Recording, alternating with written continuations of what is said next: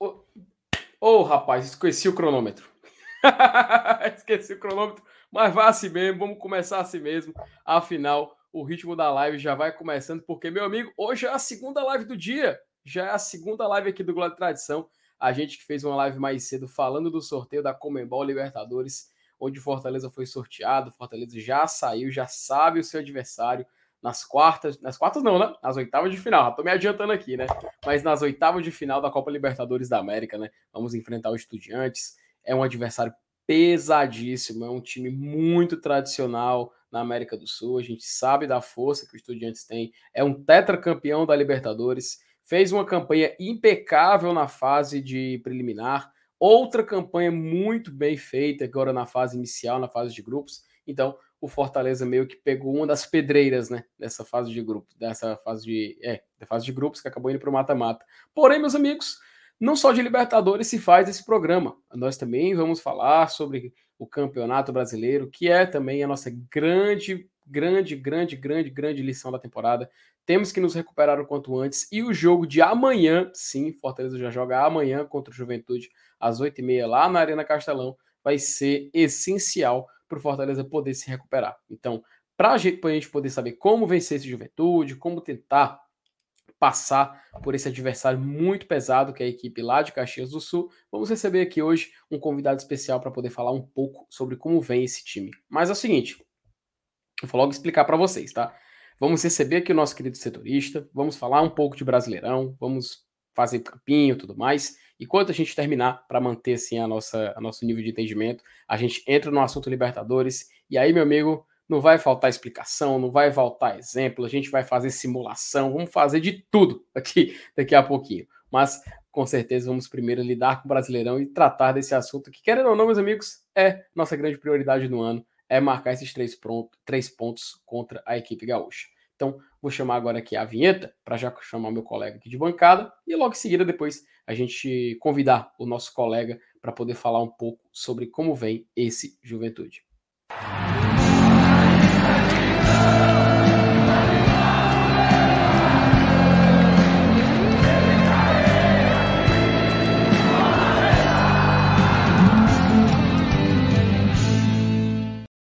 Ela disse começou tudo trocado. Começou tudo trocado.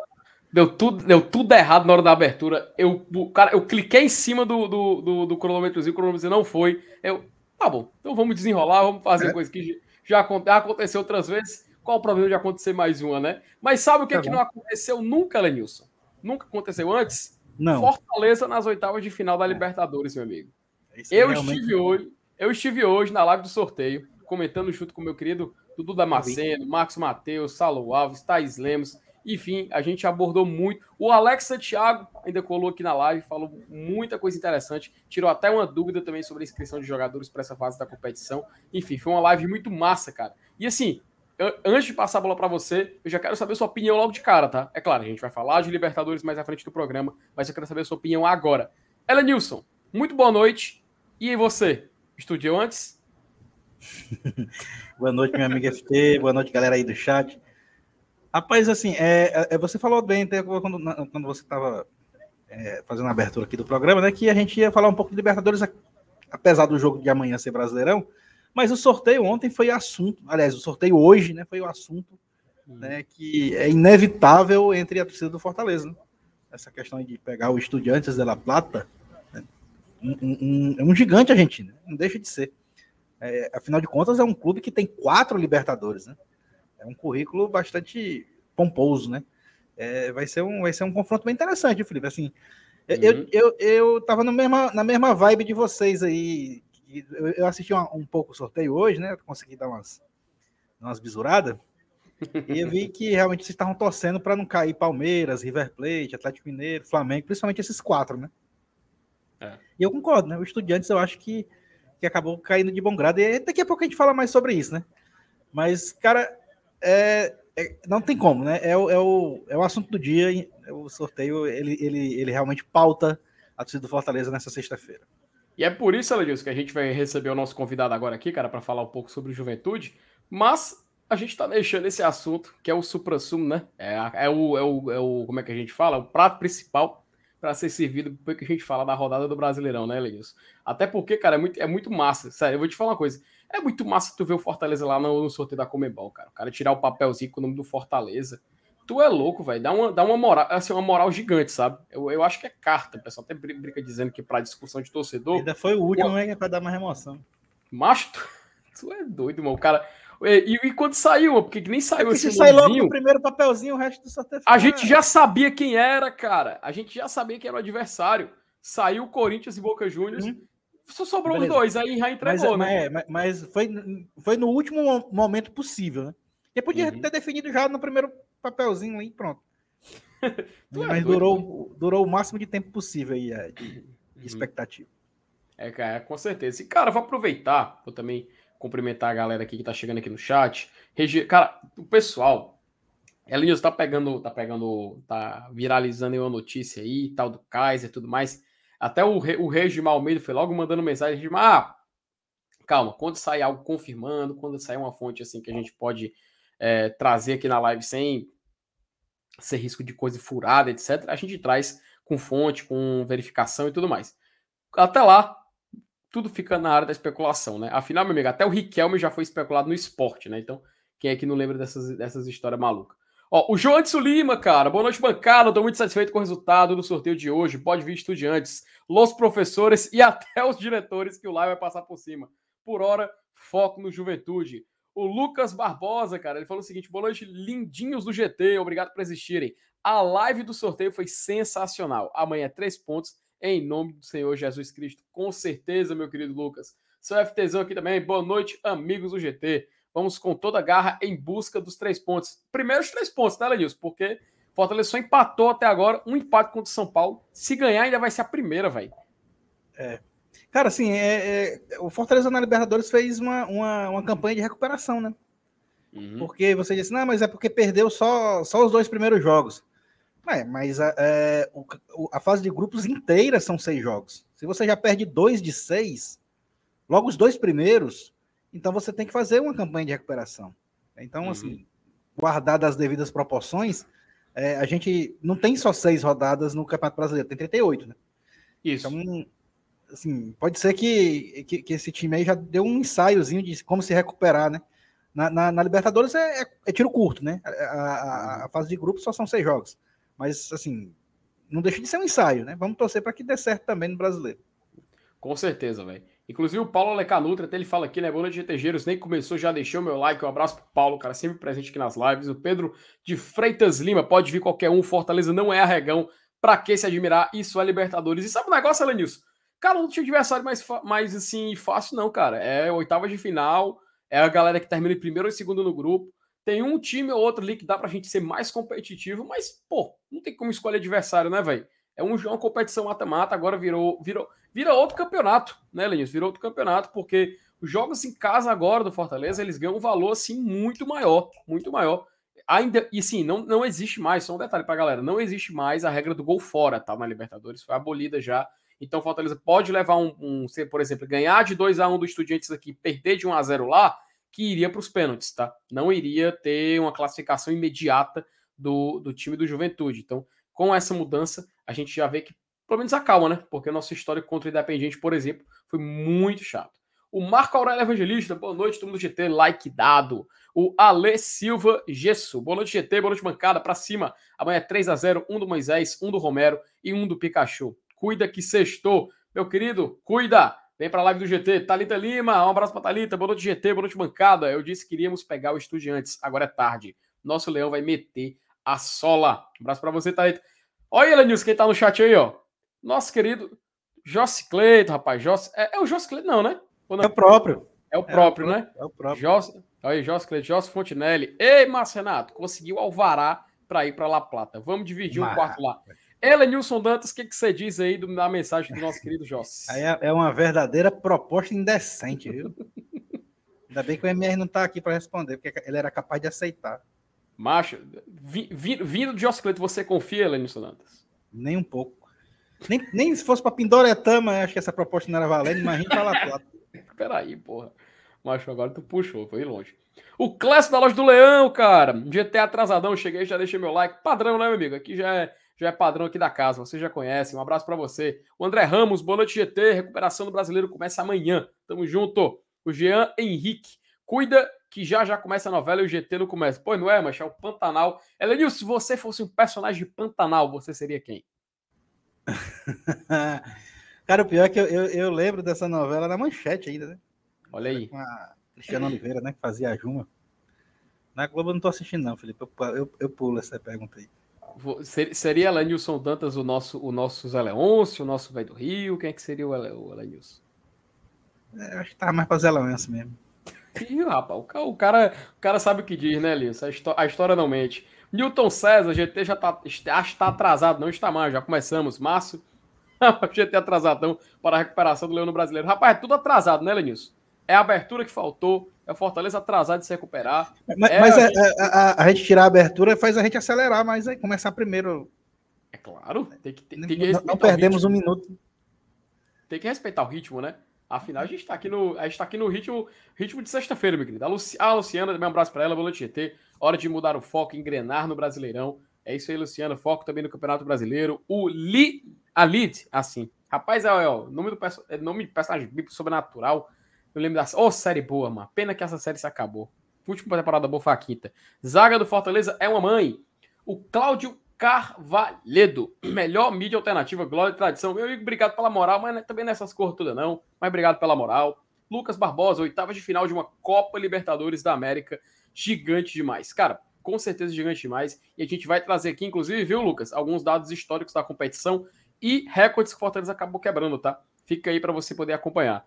Cláudio Gavalli também deu parabéns pelo nosso trabalho. Roberto Franklin dizendo boa noite. FT, seu Elenilson e a todos.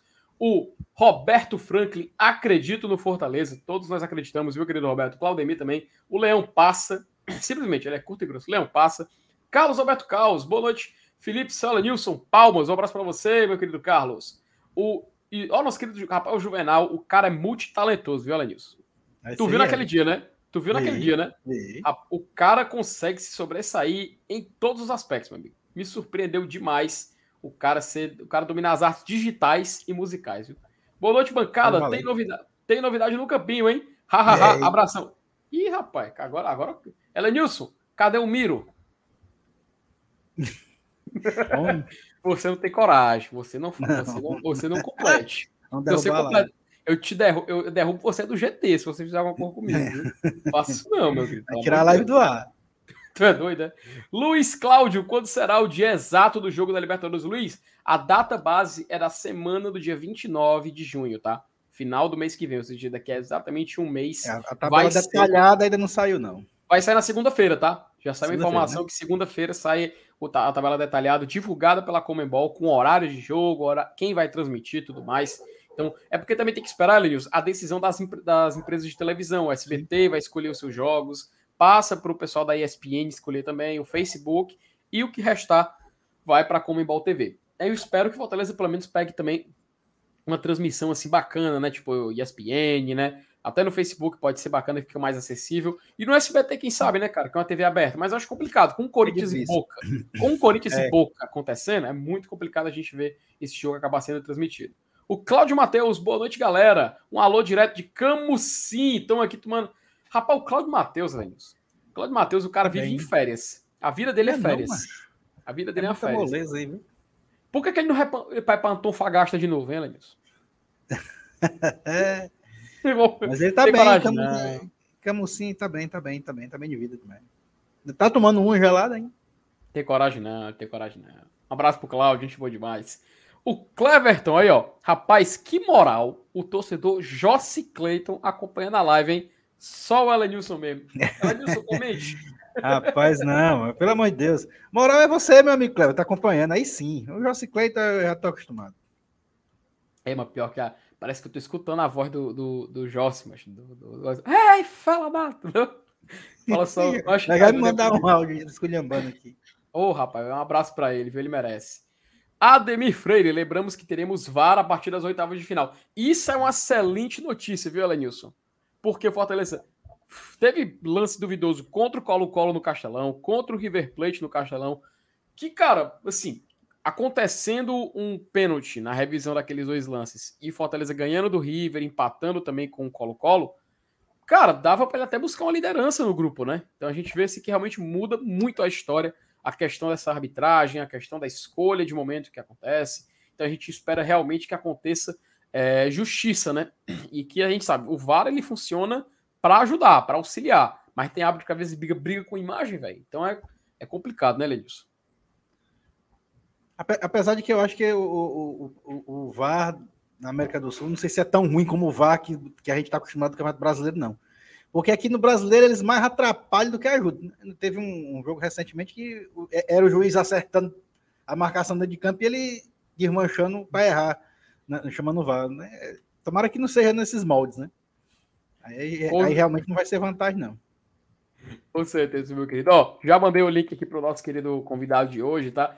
Tá só, tô só aguardando que ele dá o, ele dá o ok aqui para poder entrar na live. Então a gente tá só esperando aqui. Então, enquanto isso, a gente vai interagindo aqui com a galera do chat, né, Levilson? Porque a galera tá dando boa noite. Aquela... Rapaz, o pessoal perguntando que miro. Peraí, mas. Ó, tem uma pergunta interessante do, do Alan Alanderson Carvalho, que é essa história dos jogadores do, do Estudiantes saindo na janela de transferência. Procede?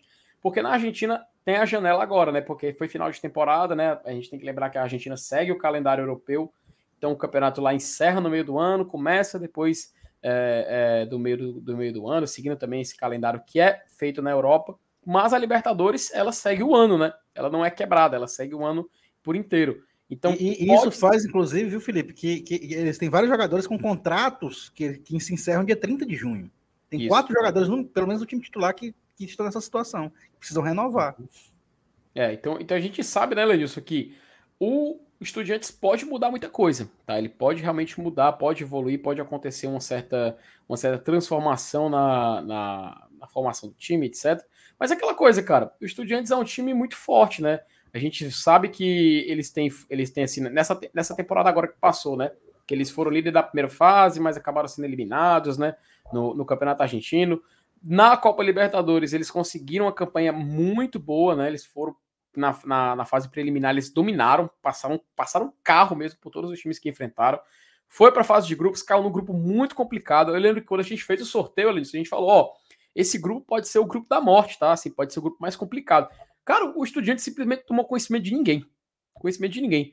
Fez uma pontuação muito boa, foi a quarta melhor campanha da fase de grupos da Libertadores. E tá aí, só aguardando seu adversário. Quando foi sorteado, veio o Fortaleza, né? No ponto de vista do Fortaleza, é muito complicado.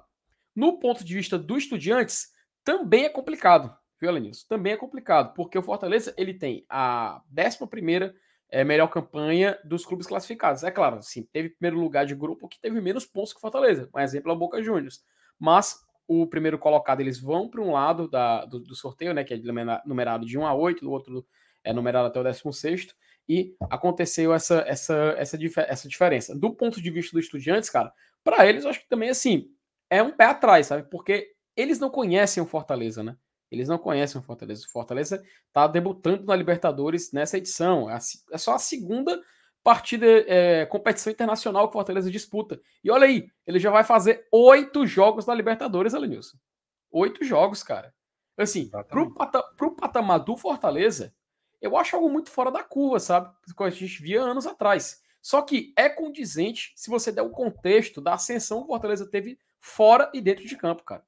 Então, eu acho assim, é muito bacana a gente ver até num, num cenário de futebol da região, né? Porque a gente fala, ah, será que Fortaleza, ele. A gente pode dizer que é o maior do Nordeste, o maior do Nordeste. Cara, o maior do Nordeste, acho que ainda falta uma coisa para a gente discutir com mais propriedade. Mas o melhor na atualidade, eu acho que sem dúvida nenhuma, tá? E assim, você vê que as conquistas fora de campo e o que o time está fazendo também, onde o time está se fazendo presente, justifica, né, Lenilson? Perfeitamente, cara. Assim, é, é, é, é um momento que, que, por enquanto, ele é único, né? É, ele, ele precisa realmente ser vivido com a emoção que o torcedor do Fortaleza está vivendo. Eu vi até que o, que o time, quando desembarcou, tinha gente no aeroporto, tinha até uma quantidade razoável de pessoas lá. O, o, o, que, eu, o, o que eu comento sempre é com relação à, à questão do, de isso interferir no brasileiro. Mas, enfim, pode ter uma interferência boa, né? Quem sabe esse, esse clima, né, essa confiança readquirida e tal, não nos ajude na competição, né? A gente fala muito do, do entrave físico, do cansaço e tal, do desgaste de alguém que tenha se esforçado muito, ou, ou a musculatura não está 100% para o próximo jogo e tal. Mas a questão psicológica, ela, contrariamente, ela pode ser, ser vantajosa, né? A gente, é, é, eu acho que se a torcida está em êxtase, eu imagino os jogadores, né? Então, fica mais fácil, fica mais confiante de você dominar uma bola, dar um passe mais difícil, mais vertical, chutar uma bola no gol, é, que, que, normalmente, que quando você não tem confiança, você não chutaria. Às vezes, esse pequeno detalhe pode mudar o placar de um jogo. Então, quem sabe, né? É pode ser beneficioso para o Campeonato Brasileiro essa nossa, essa nossa classificação na Libertadores. Pode ser, quem sabe, né? Perfeito, cara. Ó, chegou aqui o nosso convidado aqui, vou logo colocar aqui na tela para a gente poder recepcionar o Bruno Muck, que é lá, setorista do Juventude, lá na Rádio Caxias. Bruno, muito obrigado aqui pela sua presença, cara. A gente agradece demais aqui você, é, disponibilidade aqui do seu tempo, para vir falar um pouco como, como está o Juventude, como vem esse Juventude, enfim, para a gente entender um pouco do contexto. Agora, já virando a chave para o Campeonato Brasileiro. A gente estava falando aqui um pouquinho de Libertadores, tudo mais, porque está na euforia, teve sorteio hoje, o torcedor está com, tá com moral lá em cima. Só que quando o torcedor olha para o Campeonato Brasileiro, meu querido, a gente vai fazendo na lanterna, né? Aí, putz, tem que sair, tem que se recuperar. Aí cadê o Juventude? Juventude, ih, Juventude também tá na zona. Rapaz, vai ser um jogo tenso pra caramba. Torcedor Rafica, a flor da pele. Mas, Bruno, antes de mais nada, cara, queria te agradecer a tua presença aqui também hoje e também a disponibilidade do seu horário aqui pra gente falar um pouco sobre esse jogo de Fortaleza e Juventude. Tudo bem, Felipe? Lenilson, obrigado pelo convite. Um prazer estar conversando com, com vocês aqui. É, né? Mais um jogo a gente acompanhou nesse meio de semana a classificação histórica do Fortaleza, né, fazendo história na Copa Libertadores e agora um jogo importante pela Série A do Campeonato Brasileiro, duelo do Z4 por enquanto, né? Tu comentaste é. sobre a situação do, do, Fortaleza, né? Que pode dar um ânimo daqui a pouco. E, e, se não conseguir, né? Vai ter uma campanha bem semelhante com o Grêmio que a gente viu aqui no Rio Grande do Sul ano passado, que nas sete primeiras rodadas teve dois pontos só, né? Então é, é bom o Fortaleza também já virar o foco, e o Juventude também tentando virar a chave, focar totalmente e quem sabe sair dessa zona de rebaixamento. Perfeito. Agradecer a tua presença aqui, cara. E já vou emendar logo com a primeira pergunta, tá? Já vou aproveitar aqui que a gente já começou o papo e tudo mais. Porque, assim, o Juventude, né? Tu falou já, já adiantei um pouco da questão da atual no Campeonato Brasileiro, mas ele teve um início, assim, difícil, né? Esse ano. O Campeonato Gaúcho também foi um pouco complicado. Na Copa do Brasil passou duas fases, mas foi eliminado pelo São Paulo. E agora no Brasileirão tá ali na zona de rebaixamento. E eu queria te perguntar, cara, como é que tá o ambiente interno do, do, do clube, sabe? Como é que estão lidando com isso? Como é que tá o desempenho? Torcida, dirigentes? Qual é a visão, que até a imprensa também, qual é a visão que, que vocês estão tendo da temporada do Juventude até aqui?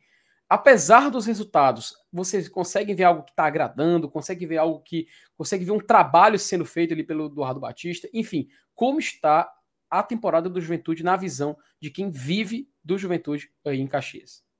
É decepcionante, Felipe, essa temporada do Juventude, porque é uma temporada onde o Juventude tem mais receita para o futebol, mas tem apenas cinco vitórias em cinco meses, né? Uma vitória por mês, praticamente, o Juventude tem nessa temporada. Foram apenas dois jogos ganhos no Campeonato Gaúcho, escapou porque o União Frederiquense não conseguiu vencer o rival do Juventude, o Caxias, na última rodada do Campeonato Gaúcho. Na Copa do Brasil venceu dois jogos, mas contra equipes que estão na Série D, Porto Velho e Real Noroeste do Espírito Santo. Então foi um Juventude nesse começo de ano bem abaixo daquilo que a crítica estava esperando, que a torcida estava esperando e até mesmo que a direção estava esperando. Mas, ao mesmo tempo, desde a chegada do Eduardo Batista, já dá para perceber que tem um trabalho sendo desenvolvido ali. O Eduardo Batista, ele é um técnico, consegue organizar bem a equipe, mas ao mesmo tempo ele não está conseguindo ter as peças que precisaria para esse esquema do esse sistema de jogo que ele pretende utilizar na Juventude. Então, é um Juventude que decepcionou no começo da temporada, mas que vem tendo bons resultados. O problema é que o Juventude entrou naquele momento em que ele joga bem e não ganha. Então isso é preocupante também para o Juventude, porque a equipe tem um bom desempenho, mas não está conseguindo alinhar bom desempenho com o resultado. Na estreia do brasileiro, jogou muito bem contra o Bragantino e acabou empatando, tomou o um empate aos 44 do segundo tempo. Jogou bem contra o Cuiabá, perdeu o pênalti, depois o Cuiabá de pênalti aqui no Jacone, marcou o gol da vitória. O Juventude tem tido dificuldades em segurar resultado, em abrir o placar e segurar esse resultado. É a pior defesa da Série A do Campeonato Brasileiro, né? a mais vazada, com 13 gols nessa arrancada, né? praticamente dois gols por jogo. Então, o fator que o Juventude está preocupado, sim, é uma equipe que é bem organizada, mas faltam peças. O Juventude promete reforços para a próxima janela de transferências no dia 18 de julho, mas até lá, metade do campeonato vai acontecer e o Juventude espera uma, reagir, né, uma reação para sair dessa zona incômoda do rebaixamento. Cara, perfeito. Elenilson? Beleza. É, meu amigo Bruno, a gente, a gente aqui nota que tem, tem uns jogadores aí conhecidos aqui, né? Carinhas conhecidas. O, o Marlon, acho que o Chico tá aí também, né? O Chico que é coreano. Mas é, pode, pode até falar se eles dois estão bem, aí estão. Mas o que a torcida mesmo quer saber é do Felipe Alves. Aqui o assunto goleiro virou uma polêmica no Fortaleza nos últimos meses, você não imagina. É Felipe, a saída do Felipe Alves, é, é, contratação do Fernando Miguel, Boeck titular, Max Wallace titular, aí vira e mexe, troca. Mas aí ainda muita gente ainda sente falta do Felipe Alves, que foi uma saída um tanto quanto conturbada também. Ele teve chance aí, se não me engano, algum jogo, mas o que foi que houve? Ele não emplacou, tá no banco aí, ficou, vai ficar no banco mesmo, a torcida não, tem empatia com ele também, né? Bom, então a questão do goleiro, os torcedores do Juventude eles pedem o Felipe Alves como titular. É uma convicção por enquanto do Eduardo Batista deixar o César. É, eu tenho uma visão de quem acompanha o Juventude que o César ele fez o Campeonato Gaúcho, oscilou em algumas partidas, mas o César garantiu a titularidade dele contra o Real Noroeste, na segunda fase da Copa do Brasil, que é quando ele defende um pênalti, o Juventude sofre muita pressão e ele é o melhor jogador da partida, mesmo tendo uma lesão e saindo para a entrada do Felipe Alves. Felipe Alves jogou esse jogo, que foi 20 minutos do jogo contra o Real Noroeste e mais a partida contra o Porto Velho na Copa do Brasil. Depois não recebeu mais oportunidades. O César ele vem apresentando algumas falhas frequentemente. É um goleiro que o Juventude tem contrato longo, espera contar com ele para as próximas temporadas. Mas olha, praticamente toda a torcida, não querendo generalizar, não querendo falar pelo torcedor do Juventude, mas queria ver o Felipe Alves dentro do, do gol do Juventude, sendo titular do Juventude. Então é, é algo que chama atenção, né? Para essa rodada ele não pode atuar, o Edinho não pode atuar. Falaste sobre o Chico, o Chico tem sido nessas últimas rodadas. É, o, o Edinho principais... vai ser titular também, não, né? Não, o Edinho, o Edinho ele vinha sendo uma peça importante para o Juventude e acabou que o Miranda, no jogo da Copa do Brasil, pela, pela partida de ida da terceira fase, o Miranda ele acertou o Edinho e causou uma lesão, uma lesão ligamentar do tornozelo do Edinho. E desde então o Edinho está sem atuar. O Edinho está há uns 40 dias no departamento médico, está na reta final de transição. Para a partida do próximo fim de semana, deve estar à disposição. Então é um jogador que o Juventude conta bastante com ele, só que não conseguiu. E naquele lance, até, uhum. como não tem VAR na Copa do Brasil, o Miranda nem recebeu cartão amarelo, nem foi marcado falta. O Edinho tinha recém entrado, dois minutos em campo, e ele acabou tomando essa pancada. O Marlon, o Marlon, por enquanto, é uma decepção para o Juventude porque o Marlon ele só conseguiu atuar 47 minutos, ele só conseguiu atuar o primeiro tempo contra o Botafogo. Ele chegou aqui na intertemporada, antes da estreia no Brasileiro, teve uma lesão muscular de grau 2. E aí, quando ele voltou contra o Botafogo, ele voltou a sentir, e essa lesão ela regrediu em 50%. Então, ele não conseguiu ainda ter uma sequência de jogos. Claro que a culpa não é do atleta, né? A decepção é em torno, em torno do nome, né? Até porque era uma peça importante nesse esquema do, do Eduardo Batista. Então são alguns nomes que o Juventude também deu azar nesse começo de temporada de, de Série A, que não deu liga ainda, os jogadores não estão à disposição todos, exceto essa questão do Felipe Alves, né? Que, olha, conhecendo o Juventude e pelas características de jogo, eu consigo imaginar no futuro próximo Felipe Alves como goleiro titular do Juventude até porque o César ele tem pego as bolas difíceis, mas as mais fáceis ele tem deixado passar. E aí o Juventude quer um goleiro mais regular, né? Então, e também o, o Eduardo Batista gosta bastante do goleiro utilizar os pés. E o Felipe Alves acrescenta mais do que o César nesse quesito. Esse detalhe que tu falou do Edinho é muito, é muito, interessante, cara, porque é algo que ele passou já na carreira dele. Quando ele leva uma lesão, ele realmente tem esse histórico de demorar um pouco para retornar, né? Acho que o Elenilson Tiga sorriu porque ele, ele lembra, né, Leandro, quando ele chegou no Fortaleza. E, quando, né, re... e quando retorna, quando ele retornou, né? Um para engrenar o futebol também. É, demora. Que, se não souber desse detalhe aí, ninguém tem paciência. É, a, a, torcida, a torcida já perdeu muita paciência com, com, com Edinho ele voltando de lesão e tudo mais. E já aproveitando, é, já falou do Felipe Alves, então basicamente é uma escolha técnica, ele não está sendo titular atualmente, né? Do próprio Eduardo Batista. E é sobre é, que. Assim, aliás, eu vou, eu vou, eu vou segurar para deixar para o fazer essa pergunta, porque até é um ponto que ele estava levantando sobre. Mas eu queria te perguntar sobre esse, esse detalhe do juventude, dos gols sofridos, né? Tem até uma matéria interessante que eu acabei lendo sobre que é, muitos gols de bola aérea, né? Gols é, sofridos no final de jogo. Um, é, eu já vi um, um, lance de um pênalti agora no Campeonato Brasileiro, só vendo contra o Atlético Mineiro, Atlético não, América Mineiro, perdão, que o Juventude também passou por uma, uma dificuldade, assim, uma um momento de desatenção da defesa como é que está sendo é, o, pro Eduardo Batista tentar melhorar o time do Juventude? Como é que está sendo? Porque eu sei que o Eduardo Barros estava treinando, né? O Eduardo, que é ex-treinador do Atlético Paranaense, estava indo Juventude, mas acabou, acabou saindo. E como é que o Eduardo Batista está trabalhando para melhorar o Juventude? Tu já adiantou que essa questão do goleiro, para ele, ele já tem meio que um favorito. Agora, no restante, no restante do clube, o que, que ele está fazendo para tentar recuperar o bom futebol do Juventude e tentar sair dessa zona de rebaixamento, assim como também o Fortaleza? É, o Juventude ele começou a temporada com o Jair Ventura. O Jair Ventura, ele. Vou ser bem franco com vocês, ele menosprezou o Campeonato Gaúcho. O Jair Ventura ele não estudava os adversários. E aí o Juventude acabou tendo muita dificuldade nessa arrancada de campeonato. O Juventude fez dois pontos em cinco jogos no Campeonato Gaúcho, que o nível não é tão alto assim, né? Bem abaixo em termos de exigência. E o Juventude fez dois pontos só em apenas cinco jogos no Campeonato Gaúcho. Aí teve a demissão do Jair, o Eduardo Barros era auxiliar técnico da comissão permanente do Juventude, ele assumiu e aí conseguiu livrar o Juventude do rebaixamento, passar de fase contra o Porto Velho. O time, a estreia do Eduardo Batista foi contra o Brasil de Pelotas na última rodada do Campeonato Gaúcho. Contra o Real Noroeste, na sequência, o Eduardo Barros ajudou o Eduardo Batista na equipe. E agora o Eduardo Batista não conta mais com o Eduardo Barros, porque o Barros se tornou auxiliar técnico do Fernando Diniz no Fluminense. E foi uma perda sentida pelo Juventude, porque o Barros também vinha fazendo um trabalho interessante nas categorias de base do, do Juventude.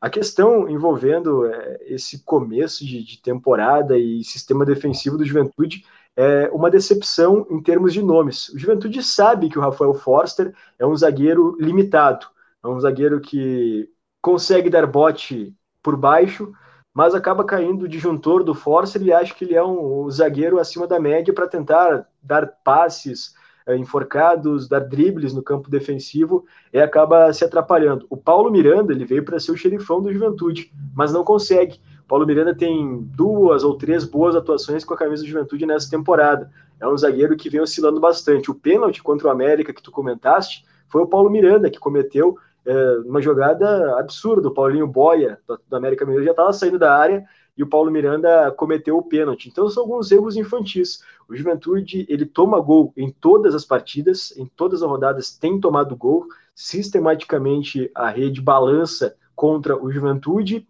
e a bola aérea tem sido o calcanhar de Aquiles do Juventude, sim. Contra o São Paulo foi assim, São Paulo o Juventude sabia a característica de, de jogo do São Paulo, que utiliza bastante a bola parada, tomou o gol de bola parada, contra o Bragantino tomou o gol de bola aérea, contra o Inter tomou o gol de bola parada, então o Juventude vem tendo azar e obviamente também falta um pouco de qualidade no sistema defensivo do Juventude. A peça titular, unânime por todos, é o Vitor Mendes que é um zagueiro jovem que novamente está com Juventude, foi contratado por empréstimo do Atlético Mineiro, mas é, é um zagueiro que ao seu lado tem tido dificuldades em entrosar uma dupla. O Paulo Miranda iria receber uma sequência titular, foi bem contra o Havaí na única vitória do Juventude, mas aí naquele jogo recebeu o terceiro cartão amarelo. O Forster voltou contra o Palmeiras e amanhã deve ser o Forster o titular ao lado do Vitor Mendes na zaga do Juventude. É um conjunto todo, mas acaba estourando no sistema defensivo que vem sendo falho do Juventude. Perfeito. Beleza. Lenilson? Pois é. Assim, aproveitando, é, já entrou no assunto treinador, né? É, assim, quando o Eduardo Barros saiu, que o, Eduardo Batista assumiu, é, vocês perceberam a evolução com relação à, situação do Eduardo Batista? Mesmo com essa campanha de Z4 do, do, do Juventude, você acha que ele está ameaçado? Como é que está a situação dele? Você, a diretoria está tá bancando? Nesse momento, Elenilson, acredito que ele não está ameaçado, porque ele vem fazendo o que pode com as peças que tem. E até por conta dos atletas que estão entregues ao departamento médico, acho que isso também pesa a favor do, do Eduardo Batista. É aquilo que eu comentei, o, o, problema do Juventude é que ele está jogando bem, mas não está conseguindo resultado. É até estranho falar isso, né? Se o Juventude estivesse jogando mal e conseguindo resultado, aí tudo bem. Mas o Juventude está jogando bem e não está conseguindo alinhar o desempenho com o resultado. Obviamente, contra o Palmeiras, o Juventude não conseguiu, fez bons sete minutos iniciais de jogo, mas depois acabou é, sucumbindo à boa equipe do Palmeiras, a melhor equipe do futebol brasileiro, melhor treinada do futebol brasileiro. Então, obviamente que naquele duelo, mas por exemplo, contra o Havaí, o Juventude venceu o Havaí fora de casa, e o Havaí estava num momento bom, com dois jogadores a menos. E, e foi um jogo bem na, na base da, do heroísmo do Juventude. Foi uma partida em que fica de espelho aquela determinação do grupo de atletas. Garra não está faltando, raça não está faltando, está faltando qualidade e aí também a, a direção já admite isso e já olha para o mercado. Acredito que o Eduardo Batista não está ameaçado, não. Obviamente que se daqui a pouco perder amanhã para o Fortaleza, tomara que isso não aconteça, apesar de vocês torcerem para o Fortaleza perder de uns 4, 5 a 0, uma goleada, obviamente que será reavaliado, mas nesse momento diria que ele não, não está ameaçado. Então vou até pro, então, vou ter aqui, perdão. Vou até aproveitar, cara, colocar um comentário do Ideraldo Matos aqui que eu acho muito, acho muito relevante, porque é, o Juventude ele tem semelhanças realmente com Fortaleza, né? Elonilson, acho que ele deve ter percebido enquanto o, o, Bruno falava, porque o Fortaleza tem também essa característica na temporada, principalmente ele após o fim da Copa do Nordeste, de fazer bons jogos, mas o resultado não ser coerente à postura que ele fez dentro de campo. O Fortaleza acumulou isso no Brasileirão, ele teve partidas que por exemplo, contra o próprio São Paulo, agora na última partida do Brasileirão contra o Fluminense, onde Fortaleza também foi muito pro ataque. Fortaleza teve 23 finalizações, o Fluminense teve 8. Chutes ao gol, Fortaleza passou de 13, o Fluminense teve 4 e o jogo terminou 1 a 0 para o Fluminense. Isso contribui muito também para a má fase do Fortaleza. É interessante a gente ver essas semelhanças.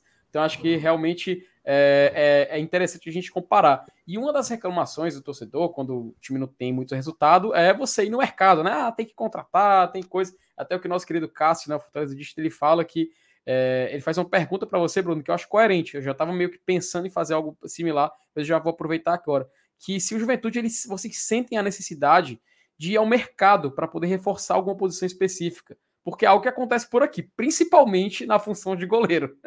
por isso que muita gente ainda pede tem que trazer o Felipe Alves de volta, o Felipe Alves não sei o quê, a gente, calma, pelo amor de Deus. Mas enfim, queria perguntar para você, Bruno, se existe uma necessidade assim gritante por parte da torcida de substituir alguma peça, de ir ao mercado, de urgentemente substituir alguma peça dentro de campo.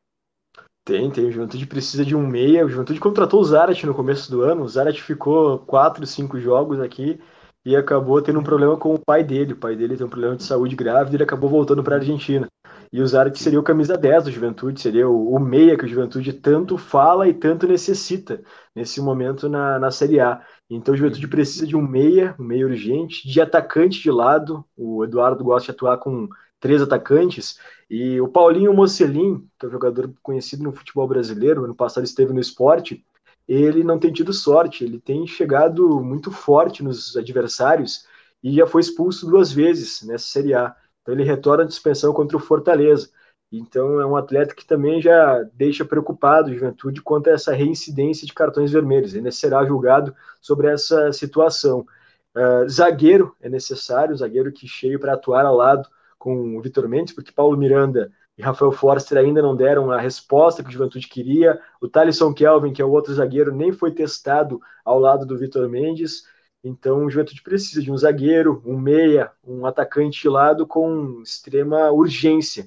Acho que essas é são as posições mais gritantes. Até um terceiro homem de meio de campo, que o Juventude tem o Darlan no elenco, e o Darlan é aquele ex-grêmio, em que muitos depositavam expectativa em cima dele, só que o Darlan não consegue comprovar ele é um cara extremamente profissional, mas dentro de campo e acaba, por vezes, tendo pouca intensidade, que é muito que a Série A pede. Então, o Juventude talvez necessite ainda de um terceiro homem do meio de campo. Eu falei em três peças para ser titular, mas mais também para qualificar o grupo, né, o elenco de jogadores do Juventude. Nesse momento, um dos principais nomes do Juventude tem sido o Oscar Ruiz, que em sete jogos tem quatro gols com a camisa do Juventude. E ele não consegue fazer mais que 60 minutos de jogo. Ele faz um bom primeiro tempo e aí cai o rendimento dele, porque no Bahia ele foi pouco aproveitado, né? Teve poucas oportunidades, estava treinando em separado, inclusive. Então o Juventude precisa de jogadores para o time principal, para o time titular e também peças para mudar o cenário de uma partida. Perfeito. Eledilson, já estamos chegando aqui perto aqui da, da reta final aqui da. Do, a gente convidou aqui, a gente combinou 20 minutinhos aqui com o Bruno. Tem mais alguma perguntinha rapidinha? Mas tem, eu tenho uma curiosidade particular que eu sempre tenho. Assim, eu, eu, eu gosto de, de, acompanhar o futebol de outros estados e tal. E eu tenho uma curiosidade. Aqui, por exemplo, né, a gente, a gente tem o Fortaleza fazendo boa campanha na Libertadores, o Ceará na Sul-Americana, a gente está em vigésimo, o, rival está em 19, então está sempre assim, um, um, um, querendo puxar o outro assim para tentar é, é, é, é, pelo menos o mesmo patamar. Aí em Caxias, durante pelo menos no começo do século, é, eu, eu via o Caxias participando de Série B, né, o rival de você. O grande rival do Juventude é o Caxias, né? Pra, é que o, o, pessoal do chat aí não saiba por acaso. E, e desde então, eu não vejo, o Caxias não, não vai para a Série A, tá, tá no limbo lá, eu acho que deve estar tá na Série D, se não me engano. Vocês consideram ainda como rival? Ou vocês não têm rival no interior e, e se apegam a Grêmio e Inter para tentar criar uma rivalidade com eles, ou, ter, ou, aliás, já deve até ter, na verdade, né? Porque o coitado do Caxias não disputa com vocês. Ou, você, ou vocês mantêm essa rivalidade só mesmo pela, pela geografia. Eu tenho essa curiosidade. É, não, eu, eu cubro também o Caxias e o Caxias está na Série D. O Caxias ele vem tendo muitas dificuldades em questão orçamentária, decisões equivocadas de, de gestão, presidência. O Caxias recentemente tinha um técnico que foi vice-campeão catarinense, de 29 anos, o Luan Carlos, em que saiu do Caxias uh, do nada, sem ninguém entender, porque ele não tinha multa contratual. Então, às vezes, falta profissionalização no, no Caxias. Tem os clássicos cajus aqui, a, a, cidade ela para, tem muita rivalidade, mas, uh, obviamente, que essa distância, o Juventude na Série A, o Caxias na, na Série D, traz também muita flauta, principalmente a torcida jaconeira, para a torcida grenar. E aí tem também uma rivalidade forte no interior aqui, que é a Juventude Brasil de Pelotas, que hoje está na Série C do, do Brasileiro. Uh, a rivalidade maior, sim, do Juventude é com o Caxias. Independente da situação do, do Caxias, é uma rivalidade já de muitos anos, né? Então, é, ela existe e um sempre querendo cornetear o outro, né? Independente da, da série que, que estejam. Mas o Caxias, realmente, como você comentou, ele tem batido muito na tecla, no quase. Ano passado ficou no último mata-mata para o ABC na Série D do Brasileiro, recentemente para o Manaus, para o 13 da, da Paraíba. Então o Caxias ele vem fazendo bons campeonatos gaúchos, mas esbarra naquilo de conseguir conquistar o acesso. Né? O Caxias ainda não conquistou um acesso em nível nacional. A, a tendência é que no, nos próximos anos, né, pela organização do clube, nos próximos anos aconteça mas também, ao mesmo tempo, se está se estruturando na parte administrativa, no futebol, o Caxias deixa muito a desejar. Tá. Perfeito. Bruno, a saideira. Qual é a provável escalação de amanhã do Juventude? O Juventude tem vários desfalques, né? O Jadson, que talvez seja o principal jogador do meio-campo da equipe, está de fora pelo terceiro cartão amarelo. O lateral direito, o Rodrigo Soares, que é o jogador mais regular da equipe, também está de fora. Ele teve um desconforto muscular. Na lateral direita, a dúvida entre Paulo Henrique ou Romulo. A tendência é o Paulo Henrique, que é um lateral mais apoiador. Inclusive, no começo da temporada, o Fortaleza fez uma sondagem pelo Paulo Henrique, lateral direito do, do Juventude. Ano passado ele fez um bom campeonato brasileiro pela equipe Alviverde, tem contrato até o fim do ano que vem. Então é o César no gol, o Paulo Henrique na lateral direita, Vitor Mendes, Rafael Forster e William Matheus, Jean e Yuri Chico, Paulinho Mocelin, Guilherme Parede, que é bastante criticado pela torcida do Juventude, e o Isidro Pita, centroavante paraguaio, que tem o carinho do torcedor do Juventude também. Perfeito. Bruno, só te agradecer mesmo, cara, a tua presença aqui hoje. A gente combinou 20 minutos, a gente passou um pouquinho, mas deu tudo certo. Informou, enfim, trouxe todas as informações necessárias, tirou a dúvida do Elenilson a, a respeito do Caxias. E agradecer demais, viu, cara, pela sua presença aqui hoje. Pra galera que não conhece o Bruno, tá? A arroba dele aí, Bruno M. Muk. Só ir lá, seguir ele lá no, no Twitter, né? É, é a mesma, é a é mesma arroba do Instagram também, tudo igual? Do Instagram tem um M a menos. É, Pronto, não consigo, perfeito. Não consigo padronizar. Pronto, pra galera que prestigiar o trabalho do Bruno e agradecer demais sua presença aqui hoje, tá, Bruno? Cara, fica à vontade, viu? sempre que quiser vir, seja muito bem-vindo. Também se precisar de, alguma, de algum suporte do, aqui da galera do GT, Só ligar, só mandar uma mensagem, enfim, fica à vontade, tá, meu querido? Estamos sempre à disposição quando vocês precisarem de informações do Juventude, do Caxias. Daqui a pouco tem alguma negociação que envolva Fortaleza, Caxias, Juventude. Podem, podem acionar também. Estamos sempre disponíveis. Boa sorte para o Leão que consiga ir o quanto mais longe na, na Libertadores, né? Eu estive aí, eu sempre comento isso, já tive ano passado contato com outras páginas do Fortaleza, bem bacana. Eu estive aí em 2019, no jogo do título do, do, do Fortaleza, da Série B ah, do Brasileiro. Sim.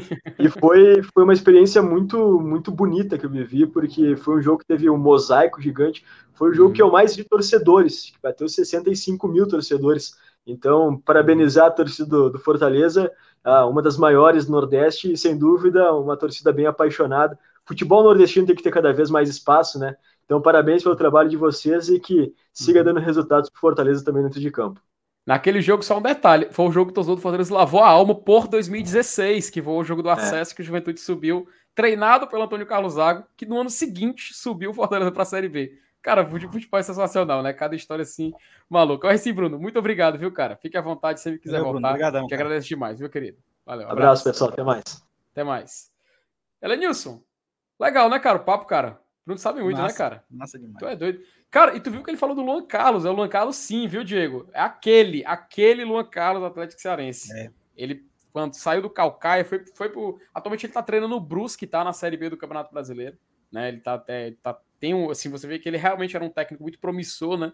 Ele conseguiu ascender na carreira, subir para outros clubes e agora tá treinando na Série B. Legal, cara. Bacana a gente quem gosta, ver até onde Quem chegou, gosta né? muito dele é o Saulo, né? Tu sabe? É, é sério? Isso é verdade? Tá zoando, não? Pode perguntar. Saulo, tu é fã do Luan Carlos, né? Ah, mas então tu tá frescando. Mas tá... Eu tenho certeza que tu tá frescando. Sabe o que foi? Eu quero vou tentar ah. me lembrar aqui. Eu acho que foi uma entrevista que ele deu, ainda como treinador do, do Atlético Cearense, ah. depois de uma vitória contra o Fortaleza. Eu acho que no Campeonato Cearense de, de 2019. E foi, macho? Eu acho que foi. É, é, aí depois ele deu uma entrevista tipo esnobando, que tinha sido. Ah, Mas o Saulo ficou doido, o Saulo fumaçou quando veio entrevista. O Saulo é puto com ele até hoje, cara. Treinadorzinho, não, o Saulo, não sei Rapaz, tem cor mais Saulo Alves que isso, Elenilson? Eu não sei, meu querido. Qualquer coisa. Eu não sei, cara. Se tem, cor, se tem uma cor mais Saulo Alves que isso, eu não sei. Eu estou só organizando aqui, meu querido, a, a, a nossa lista aqui do, do, do campinho, para poder a gente colocar aqui na tela e fazer com, com a galera. E, rapaz, que diabo é isso que aconteceu aqui com o Campinho, cara? Tem uma mudança aqui, viu? Interessante, viu? O governador avisou aí, cara, que tá, tinha novidade. É, tô, eu tô só esperando um negócio aqui carregar, Elegilson. Tem, tem uns aqui que não carregaram, não. E agora? Assim. E agora? E agora que não carregou? Tem uns que não carregou, não. Fala, Pedro. Vamos, vamos, vamos, descobrir agora ao vivo, tá? Vamos descobrir aqui ao vivo. Bora. Então vamos lá. Vou, eu vou atualizar aqui a nossa, a nossa como é que chama a vinheta, para a gente poder colocar o campeão na tela. Cadê, minha Nossa Senhora? Tá aqui.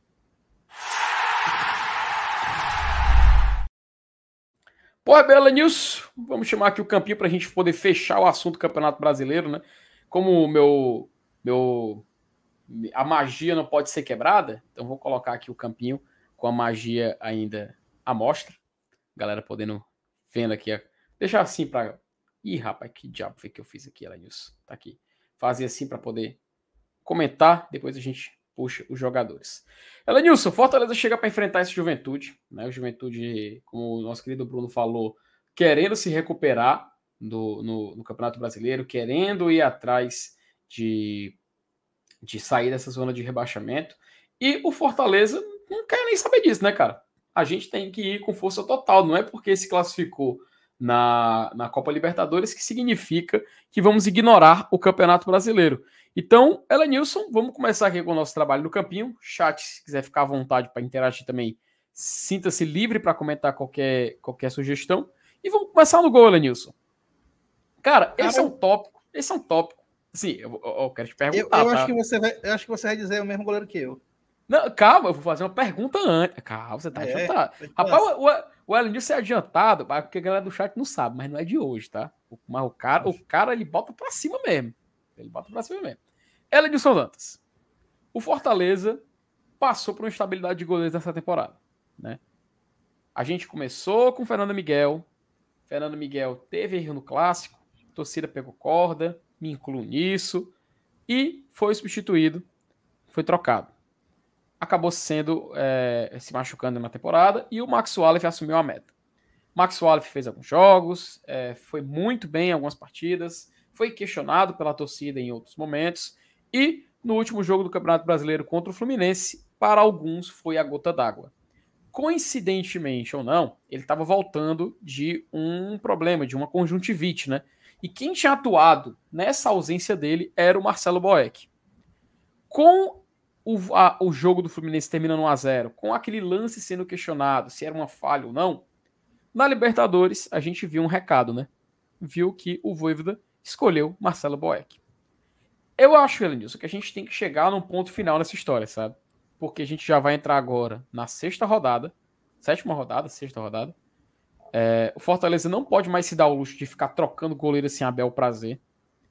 E ele tem que decidir logo o que, que ele vai fazer agora pro resto da temporada. Se quiser trazer outro goleiro, se quiser fazer qualquer outro tipo de mudança, só pode fazer daqui um mês, cara. Um mês não, quase dois meses. No dia 18 de julho. Então, temos que é, martelo batido, prego batido, né? Martelo batido, sei lá, e decidir logo quem é o nosso goleiro. Para mim, Elias, o que a gente escolher aqui já vai ser a escolha para o resto da temporada até onde der, tá?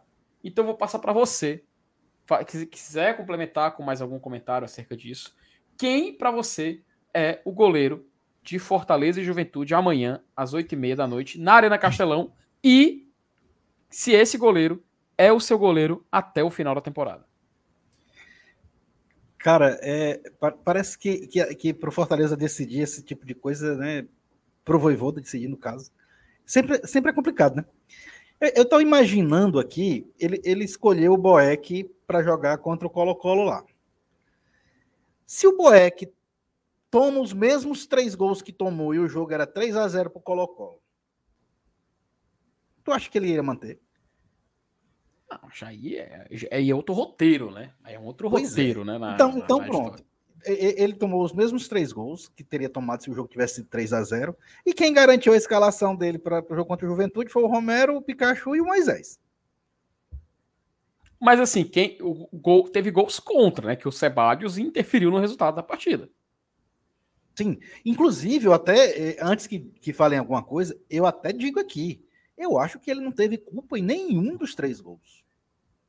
Nenhum. Hum. Eu acho que foram três gols em que ele não tinha o que fazer. Principalmente nos contra, né? É. Mas é, é, era só pela questão mesmo do placar do jogo, se tivesse 3 a 0 entendeu? É para você ver como o futebol ele é complicado, para você analisar individualmente, inclusive.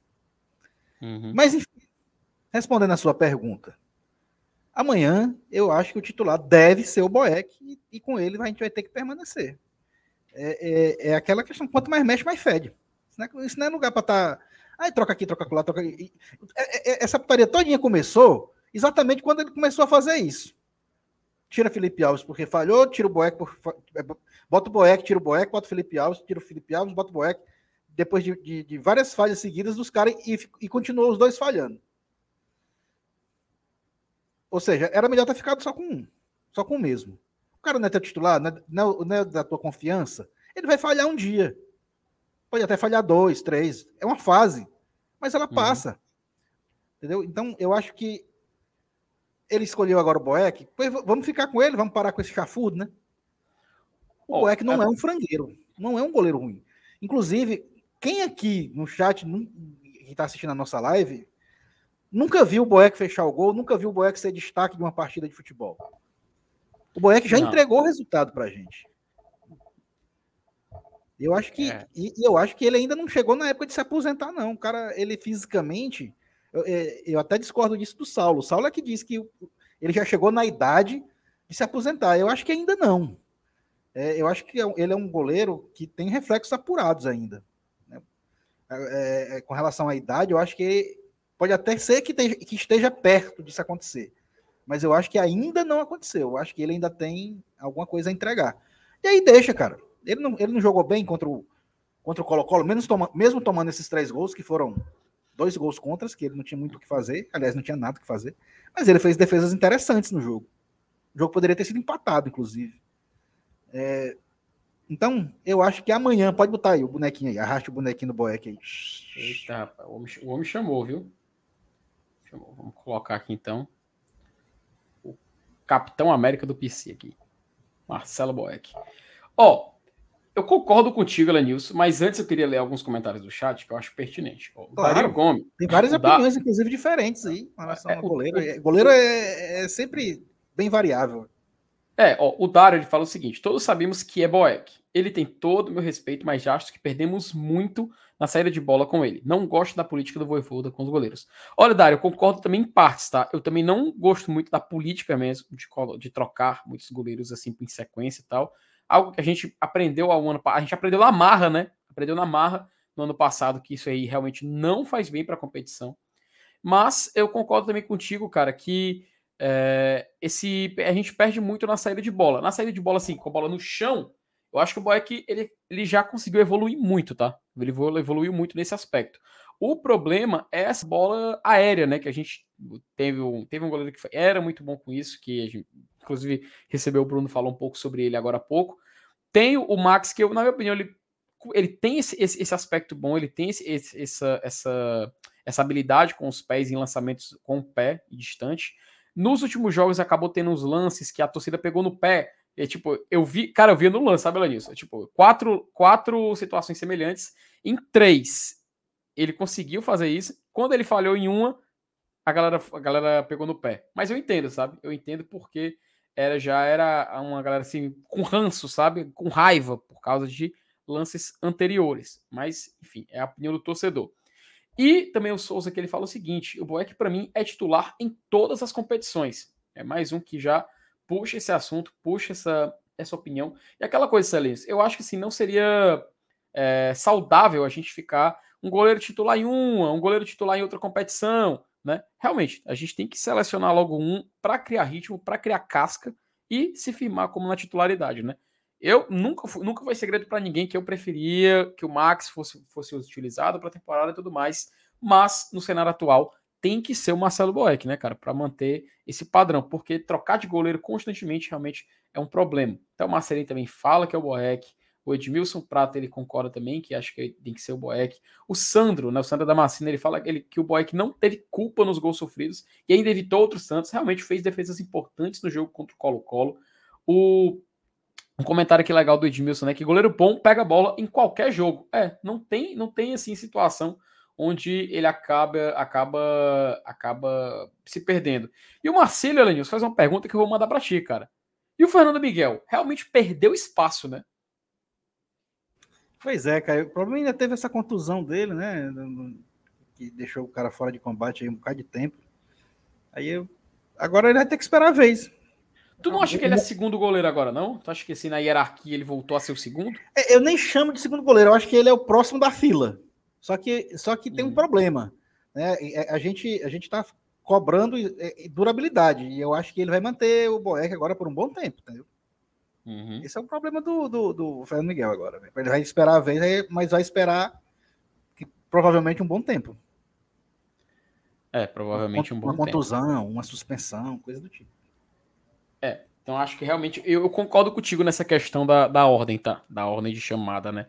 Então acho que a gente pode afirmar que o Marcelo Boeck é o titular para o jogo de amanhã contra o Juventude lá na Arena Castelão. A gente passa agora para a linha de zaga, Lenilson, né? Para a linha de zaga do Fortaleza nesse jogo.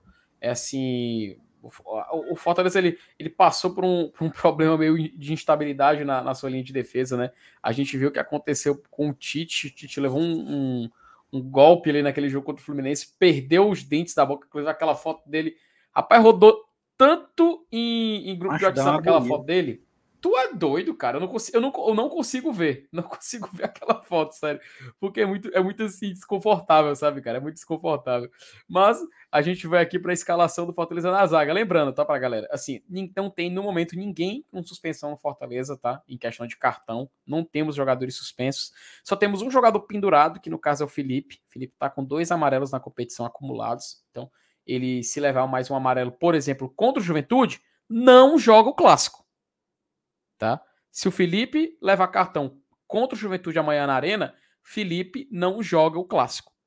E isso, Alenilson, para mim, eu posso ser bem sincero, a gente não chegou ainda no ponto da, da volância. Mas para mim, é força máxima amanhã, sabe? Para mim, eu vou colocar força Sim. máxima amanhã. E é por isso que eu já adianto essa escolha do Felipe. Eu já adianto essa escolha do Felipe, porque eu acho que a gente tem que ganhar. O clássico é importante, muito, mas a gente tem que vencer contra o Juventude amanhã. Tem que pontuar urgentemente. E o Felipe em campo é um diferencial. Acho que a gente não pode se dar ao luxo de abrir mão do Felipe, né? E a gente passa para a linha de defesa, Lenilson. Eu acho que sim, devemos manter um padrão. Ou você acha que o Sebadios pode ganhar um espaço nessa zaga do Fortaleza? E se ele ganha espaço, quem ele substituiria da linha de defesa que a gente considera titular? Rapaz, o, o, Tinga ter jogado contra o Colo-Colo é, me surpreendeu, sabia? Eu, eu, Sério, eu, tinha, receb... eu tinha, recebido uma informação é, na, no domingo ou foi na segunda-feira que o tornozelo dele estava muito inchado, muito. Assim, eu acho que foi uma recuperação bem acelerada, né? Então, eu não sei é, se para esse jogo, entendeu? ou se ele, ele, ele não jogou 100%. Mas, enfim, se ele jogou quarta, né? Teoricamente, vamos entender que tá tudo certo.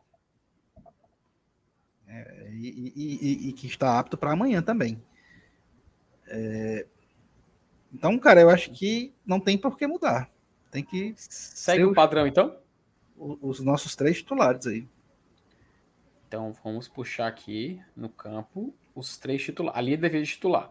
Então, a gente mantém o Sebadios fora, né?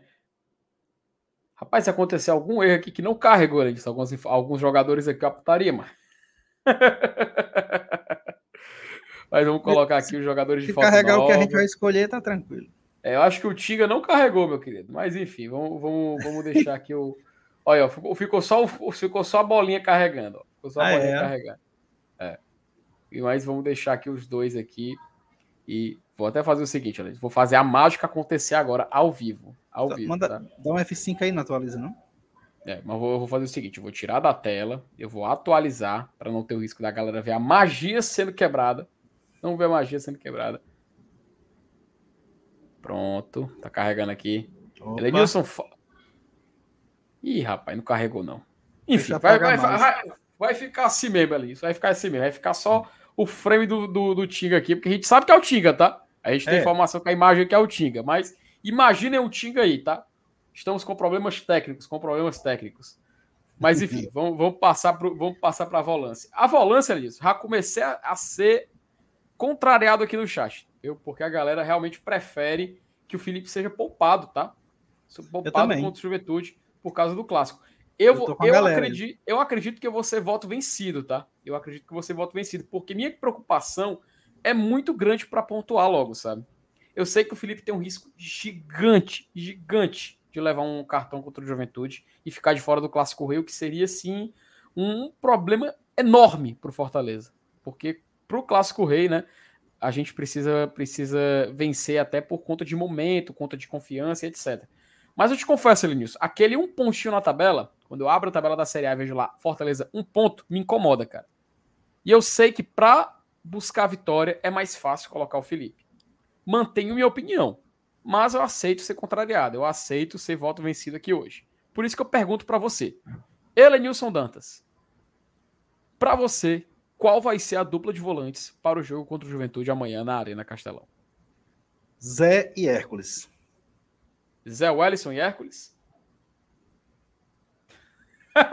Rapaz, o Alisson Nunes perdeu a paciência com o Felipe, viu, hoje? Ele quer, ele quer que o Felipe seja, seja no banco mesmo, mas a gente tem aqui realmente algum, a galera. Periga ele levar amarelo no banco mesmo, reclamando.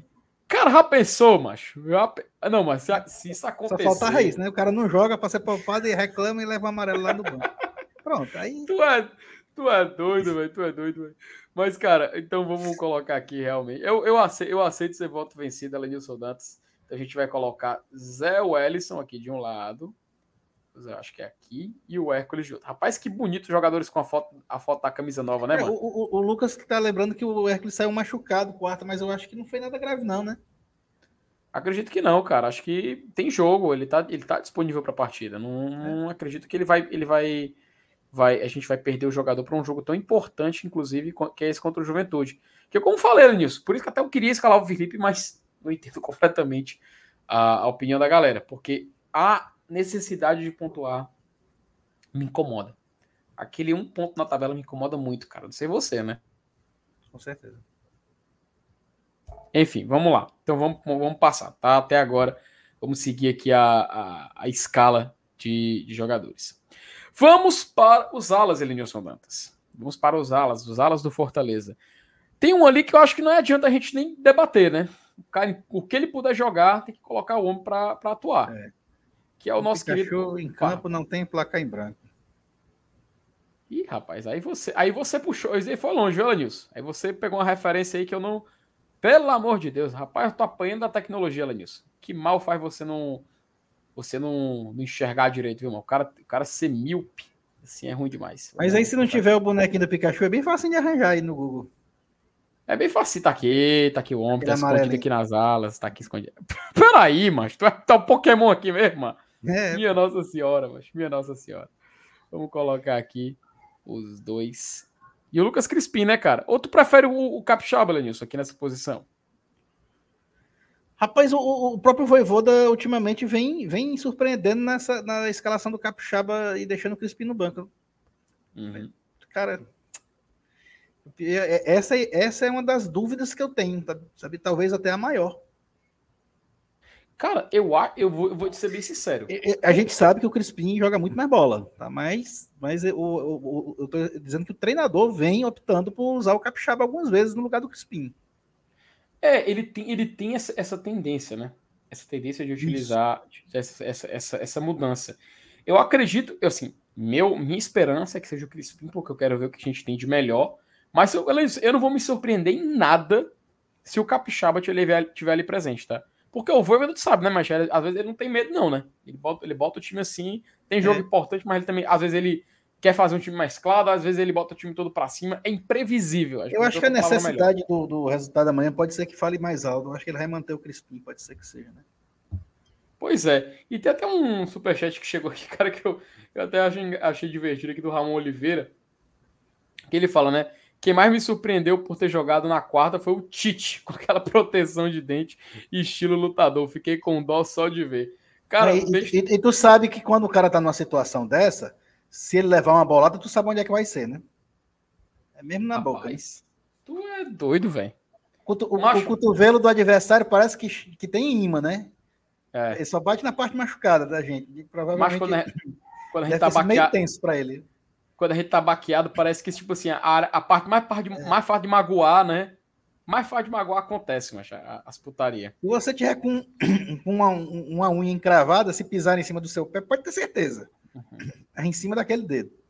É, uma vez eu quebrei esse meu braço aqui, meu braço esquerdo aqui, quebrei ele em três partes, sabe? Tem até uma marca de, de cirurgia aqui, de cirurgia aqui, quebrei ele em três partes. tava todo engessado, mano. Todo assim, todo, todo, todo engessado, todo, todo imobilizado. Eu não esqueço nunca, meu filho. Eu, sa eu fechando, uma, fechando a porta, fechando a porta do quarto, me virando, taquei o cotovelo assim, pá, com tudo, macho. O braço tinha. Macho, o braço não tinha o quê? Duas semanas de operado, mano. Duas semanas de operado.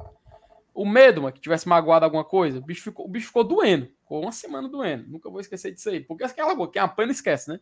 Quem apanha não é. esquece. Mas tu vê, mas faz sentido essa teoria de que justamente magoar. Torcer pro nosso querido Tite não se, não se machucar, não ficar marcado dar, uma, dar desejar boa sorte para ele nesse jogo de amanhã.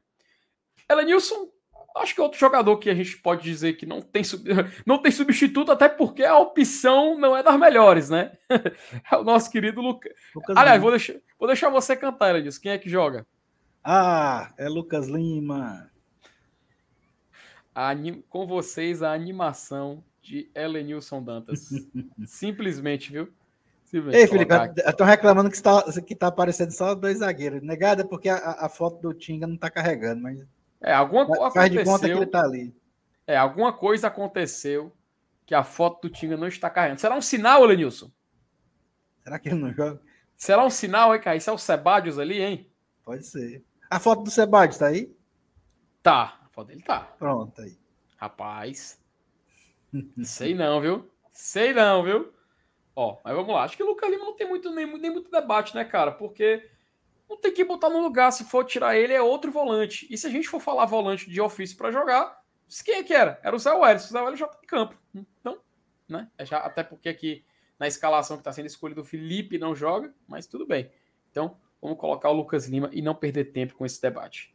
Passamos para o ataque, meu querido Elenilson. Ataque do Fortaleza para o jogo de amanhã. Para você, eu queria te perguntar um detalhe sobre o Moisés, cara. queria saber muito tua opinião sobre o Moisés. Por quê? O Moisés, ele meio que é um, um divisor de opiniões no Fortaleza, né? Aquele lance dele contra o Fluminense, o lance do fair play, inclusive deu o que falar. Engraçado, mas eu achei curioso como ele repercutiu mais na imprensa assim de, de fora, na imprensa do eixo, do que por aqui, né? Pelas bandas daqui. A galera lá acha que bonito, que coisa linda, ele parou o lance e tudo mais. E a gente puto, mano. Parece que a gente não falou do assunto porque a gente tava puto. E eu, eu confesso, eu não consigo rever aquele lance ali nisso. A gente fez aquele pós-jogo, a gente, a gente tava no estádio, a gente tava nas cabines, eu e você, é. inclusive, coincidência ou não. Uhum. E, cara, eu cheguei em casa e eu fui ver os melhores momentos do jogo, mas eu não, eu não consegui, eu ficava pulando aquele lance, sabe? De raiva. De raiva, porque eu sempre assisto assim uma ou duas vezes para anotar algumas coisas. Mas eu avançava, eu não conseguia assistir porque me deu gastura, cara me deu gastura. Mas assim, é, foi algo que irritou cara, o torcedor. Na, é, na hora da emoção lá, eu também eu, eu fiquei assim, meio titubeante, mas velho, depois eu pensei direitinho. O cara foi, achou que o certo o, era fazer aqui. Colega de profissão, né? Ele foi em prol do colega de profissão, né? O cara sentiu. E assim, eu vou ser bem sincero.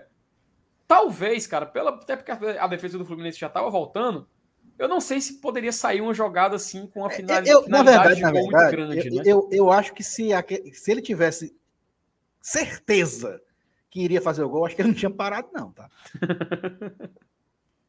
tu acha, mano? Eu acho. Cá entre nós. Ou seja, o famoso grifter de ocasião, né?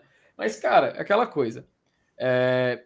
Aconteceu isso, irritou muito o torcedor e tudo mais. Porém, no jogo contra o Colo-Colo, Moisés entra em campo, já faz uma jogada boa. Fortaleza começa ganhando, gol do Silvio Romero. Depois o cara desembanca, faz mais dois gols. Enfim, ele encerra a partida, o jogo mais decisivo da Libertadores 2022 até aqui para o Fortaleza. E Moisés encerra com dois gols e uma assistência. É claro, teve lance que ele perdeu gol, teve lance que a galera achou que ele podia ter tocado a bola. Lá a gente assistindo o jogo ali, até eu falei, né? Ei, mas vai, vai fazer falta, ó. Sendo que depois, quando eu fui rever, cara, ele não tinha nem ângulo para tocar a bola pro Silvio Romero, né? Ele teria que dar voltando, ele teria que parar e tal. Fazia mais sentido a finalização, é porque ele finalizou mal. Então a gente entende. Eu te pergunto, Elenilson, para você, apesar de todos esses debates, apesar de todo esse vai e vem, dessa montanha russa de emoções que é o Moisés no Fortaleza, você ainda tá segurando a mão dele? Ou você já soltou na titularidade? Não, seguro, seguro. Moisés é, é, o nosso atacante mais perigoso, cara, assim, em termos de, de, de jogada vertical, né? de drible, de, de arrancada, de velocidade. É, ele, ele é o cara que, que encaixa com o Romero. Eu acho que os dois, inclusive, eu acho, não, tenho certeza que os dois são os dois atacantes titulares que a gente tem. Inclusive, é os dois que eu vou colocar no campinho aí, se você já quiser logo um spoiler. Tá no mudo. Opa, e pois é, né, E eu acho que não vai mudar muita coisa do que a gente já tava pensando em escalar, né? Porque, cara, é como eu falei, é um jogo onde Fortaleza tem que ganhar, Lenilson. Se a gente empatar, é placar horrível. É muito ruim. Se a gente perder, óbvio, é desastre. Então a vitória, cara, pode ser de 1 a 0 de 2, de 3, de 1000 a 0 é vitória. E até, assim, é, eu, o Fortaleza tem a tendência a jogar bem as suas partidas, né? Mesmo que o Fortaleza jogue mal, tu é doido, cara. Eu quero só três pontos. Como eu te falei nisso, eu não aguento mais é ver o time ainda ali naquela posição de tabela. O desempenho do Fortaleza em campo não é coincidência com o placar, com a pontuação dele na tabela. Fortaleza, até o nosso querido amigo o, o Bruno do Juventude estava falando que passa por isso também, né? Juventude faz boas atuações, mas na hora de finalizar, na hora de tentar ganhar, ele peca no mesmo erro do Fortaleza. Acontece alguma coisa, algo dá errado e o Juventude não ganha. Então, Elenilson, eu vou concordar contigo, cara. Para mim, vai ser a dupla que a gente já considera titular no Fortaleza. Então, vamos puxar aqui os nossos queridos é, Silvio Romero, aqui do lado, do lado, e o Moisés aqui na outra ponta, tá? Já colocar aqui direitinho. E a gente vai centralizar aqui a imagem. Lembrando, o Tinga não carregou, não carregou a foto do Tinga aqui na nossa arena peitica, mas o Tinga está ali. Vai ver um sinal, não sei ou não, mas aqui está a escalação que a gente pode pregar. Lembrando, vou repetir: Marcelo Boeck no gol, Tinga, Tite e Benevenuto na zaga, Zé Wellison e Hércules na volância, Lucas Lima no meio-campo, Iago Pikachu na ala direita, Lucas Crispim na ala esquerda e no ataque, Silvio Romero e Moisés. É, acho que gabaritou, né, Lenilson? Acho que a gente gabaritou aqui a escalação, acho que não tem mais o que a gente inventar, a não ser que você queira que, como o Marcelinho Andrade falou, entre o De Pietri e ele faça mais um gol contra o Juventude que limpe a barra do Fortaleza na tabela do Brasileirão, né? Filme, filme, quando é bom, a gente assiste repetido, não tem problema não. Ô, oh, rapaz, tu é louco. Inclusive, hoje estreou, acho que hoje estreou a nova temporada de Stranger Things. Você assiste, Lenilson? Não, assisto não, cara. Eu só gosto das séries da Marvel. Eu assisti o Cavaleiro da Lua recentemente. Ih, rapaz, é ruim. Enfim. Voivoda, tira o print. Você que tá aí lá no PC, tá deitadão, assistindo lá na, deitado na sua rede. Tira, uma, tira, uma, tira um print aí, copia essa escalação, que é sucesso, meu querido.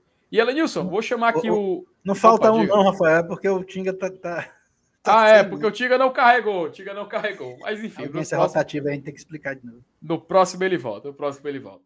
Então, Elenilson, vou chamar aqui a vinheta, porque agora a gente vai para o assunto do dia, que é Copa Libertadores da América. Meu querido, estamos aqui reunidos. Vou colocar aqui na tela, Elenilson, o chaveamento que se deu no sorteio da, da Comebol hoje, que foi realizado sorteio lá na sede da Comebol, Luke no Paraguai. Vou colocar aqui para a gente ver como ficou o chaveamento da competição, que é imagem oficial divulgada no site da Libertadores. E vou dar aqui um zoom para a galera poder ver um pouco mais de perto, tá? Cada confronto. Vamos aproximar aqui. Uh, ali acima, você vê na chave do Fortaleza, o Atlético Paranaense vai jogar contra o Libertar do Paraguai. O Atlético Paranaense que foi é, segundo colocado do seu grupo e o Libertar foi o líder. Fortaleza e Estudiantes de La Plata, que é o que nos interessa. Inclusive, esse chaveamentozinho aí acima, Lenilson, é o que a gente chama de Road to the Semifinal, né? O pessoal na Europa fala assim, o pessoal que assiste Champions League, Europa League, a Conference League, né? Os campeonatos lá é, europeus, eles chamam assim Road to the Semifinal, to the Final, tudo mais. E aí é o caminho do Fortaleza até a semifinal da competição, tá? É esse chaveamento que vai acontecer. Se chegar até lá, o outro chaveamento da semi é esse aqui. O Emelec vai jogar contra o Atlético Mineiro. Tá? O Atlético Mineiro, líder do seu grupo, e o Emelec foi o segundo colocado. O Palmeiras pega o Cerro Portenho. Palmeiras também foi o líder do seu grupo e o Cerro eu Portenho. Acho, eu acho que aí, aí são os dois mais favoritos desses confrontos, tá? Inclu... Palmeiras contra o Cerro e o Galo contra o Emelec. Eu acho que essa essa quarta de final aí já vai ser a revanche aí do ano passado. Pedra cantada, Lenilson? Eu acho que essa aí é, viu? Rapaz, e assim, se eu pudesse apostar no, numa zebra, com certeza não seriam nesses jogos, tá? É prato, cheio aí pra, prato cheio aí pra galera que, que fala, que fala de, de, de apostas e tudo mais. Elenilson, tu sabe onde a gente pode se informar sobre a tabela do campeonato da, da Libertadores da América? Ah, cara, eu, eu ia lhe questionar exatamente isso, ó. Boa é, você, você, você não Diga me lembrou, meu querido. Você não Lembrei me lembrou. Mas eu sei onde é. Sabe onde é que a gente pode falar isso? A gente pode Diga falar aí. sobre isso? Rapaz, Helenilson, não me complique, rapaz. Cara, a gente pode falar lá na One Football. Cara, One Football, inclusive, a One Football é o melhor aplicativo para você que gosta de esporte, para você que acompanha todos os campeonatos de futebol pelo mundo afora. A gente tem que lembrar sempre, cara, a OneFootball assim, é um produto que eu utilizo e recomendo, sabe? Porque é indispensável para todo fã de esporte. Você tem acesso a tempo real, notícias, placares, dados, estatísticas, um monte de outros recursos por essas ligas do mundo afora, cara. Principalmente agora que tá, chegou no final de algumas ligas europeias, vai ter final da Champions League, então você vai poder se informar muito bem de transferências, contratações e tudo mais, e também os jogos que acontecem aqui na América do Sul, que também é o que importa muito a Fortaleza, né? A gente vê, tá analisando agora, a fase de mata-mata da Libertadores da América, tá? E como a gente já sabe, a gente pode muito bem se informar lá no OneFootball. Também tem Copa do Brasil, tem Brasileirão acontecendo, enfim, competições que importam muito para o nosso Fortaleza Esporte Clube. E no OneFootball você acompanha com uma cobertura completa de todos os campeonatos que o Fortaleza ainda disputa. E tem mais, cara. Se você selecionar o Fortaleza como time do seu coração e ativar as notificações, você vai ficar por dentro de tudo do nosso tricolor de aço. Notícias, jogos, escalações, enfim. Saiu a escalação do jogo de amanhã, deu 8 e meia, já vai chegar a notificação no seu celular, o OneFootball avisando tudo para você poder ficar bem informado para o Fortaleza nessa temporada. Então não perde tempo, clica no link na descrição do vídeo e baixa logo, tá? Mas tem que ser pelo link do Glória Tradição que você fica atualizado e ajuda a fortalecer com a galera do GT. Então baixa uma futebol e faz a honra aí, rapaziada. Agora vamos voltar aqui, Lenilson. Vamos voltar aqui analisando aqui a tabela para a gente poder continuar aqui os confrontos da Copa Libertadores, né? A gente falou que, que tá, o Palmeiras vai enfrentar o Cerro Portenho, né? E, ó, o Marcelito até, até tá perguntando que a final desse ano em qual país que vai acontecer. Marcelinho vai ser no Equador, tá? A final, a final vai ser lá em Guayaquil, no estádio do Barcelona de Guayaquil. Barcelona que foi eliminado na pré, né, Lenilson? Barcelona foi eliminado na, eliminado na pré e Guayaquil já foi palco de final de Libertadores, hein? E foi, rapaz. E onde foi, Lenilson, que aconteceu isso? 1998, Barcelona e Vasco. Ah, final que o Vasco foi campeão continental, né? Lenilson, aquele foi Vou fazer uma pergunta para você como conhecedor de futebol. Aquele ali foi o primeiro ou segundo título de Libertadores do Vasco? Cara, oficialmente reconhecido pela Comembol foi o segundo. Uhum. O Campeonato Sul-Americano de 49, é, ele é considerado Libertadores, assim como a CBF reconheceu aquelas Taça Brasil como Campeonato Brasileiro. Tanto é que, na época que, é, é, que a Comembol reconheceu isso, existia a Supercopa, que era uma uhum. competição disputada somente pelos campeões da Libertadores. E o Vasco passou a, a participar da Supercopa, antes, antes de 98. Né? Que em 98 uhum. ele ganhou a Libertadores. Mas antes de 98 ele já participava da Supercopa por conta desse título de 49. Ah, então, então tem esse detalhe. Então ele pegava, ele participou da Supercopa da Libertadores por conta daquele sul-americano de 48, né? Por isso 48, tem muita, gente, tem muita gente, tem muita gente que pergunta sobre isso, né, tudo mais. Então, até, ah, ó, até aproveitar, cara, uma, uma mensagem que tinha favoritado lá atrás do Diego Ferreira, se ia ter análise do Estudiantes. Vai sim, viu? Vai ter vídeo do Estudiantes, não se preocupe. Chegar aqui, gente, cara, o Fortaleza se classificou, vai ter muito conteúdo de Libertadores aqui ainda pelo GT. Então, vocês nem se preocupem que vocês vão ficar muito bem informados por aqui, tá? E continuando, Elenilson, aqui a gente informou né, onde é a final, onde que vai ser lá em Guayaquil. Tem essa curiosidade. O Barcelona que foi eliminado pelo América Mineiro, do Marquinhos Santos, para você ter ideia. Marquinhos que já foi embora já. O rei da tática. O cara foi responsável por eliminar o time dono do estado da final. Para tu ver a moral do cara. Para tu ver a moral do cara, Lenilson Dantas. Mas enfim, cara, é muito bacana a gente ver essas curiosidades. E essa, fa essa, essa faixa aí do canto, do canto esquerdo da tela é o que seria, caso o Fortaleza avance até a semi, o possível adversário. Ele vai sair daí. E não tem muito fone de fugir, né, Linus? Ou é Palmeiras ou é Atlético Mineiro. Realmente são as é, equipes é, mais fortes. É isso, aí vai ser um confronto entre dois favoritos da competição. Né? É, cara, muito, muito complicado, muito puxado, né? Se a gente for subir aqui pro outro lado, Elenilson, a gente tem possibilidade de ver dois jogos assim sensacionais dessa chave, tá? O jogo do Flamengo contra o Teu Lima, eu acho um jogo muito pesado, sabe? Porque o Tolima é um time eu, eu, chato. Eu, já vejo aí também outras favas contadas aí, viu? Cara, mas é aquela coisa, se o Flamengo ainda for o Flamengo de 27 de maio de 2022, tem jogo. É claro que a gente sabe que vai ser um cenário diferente, porque pode ter mudança de técnico, o Flamengo pode é, mudar a postura de alguns jogadores, porque a gente vê que tem uma certa indisposição com alguns com o treinador lá do Flamengo, o Paulo Souza. Só que o Tolima, cara, é um time muito chato, muito chato de você jogar contra. E ainda mais quando for jogar na, na, na altitude lá de, da, da Colômbia, cara. Então, assim, para mim, se for comparar esse, esse, esse, esse jogo, eu acho que no cenário atual tem jogo. É claro, favoritismo do Flamengo, mas eu acho que ainda tem jogo, tá? É bom ficar de olho. Do outro lado. Opa, diga, Alegres. O, o, o, Tolima é a cara daquela eliminação do Corinthians de 2011, né? Lembra? Cara, exato. Com o Ronaldo Fenômeno em campo, tá? Ronaldo Fenômeno eu acho que é, é, é, esse é o tipo de eliminação que dificilmente um treinador se sustenta.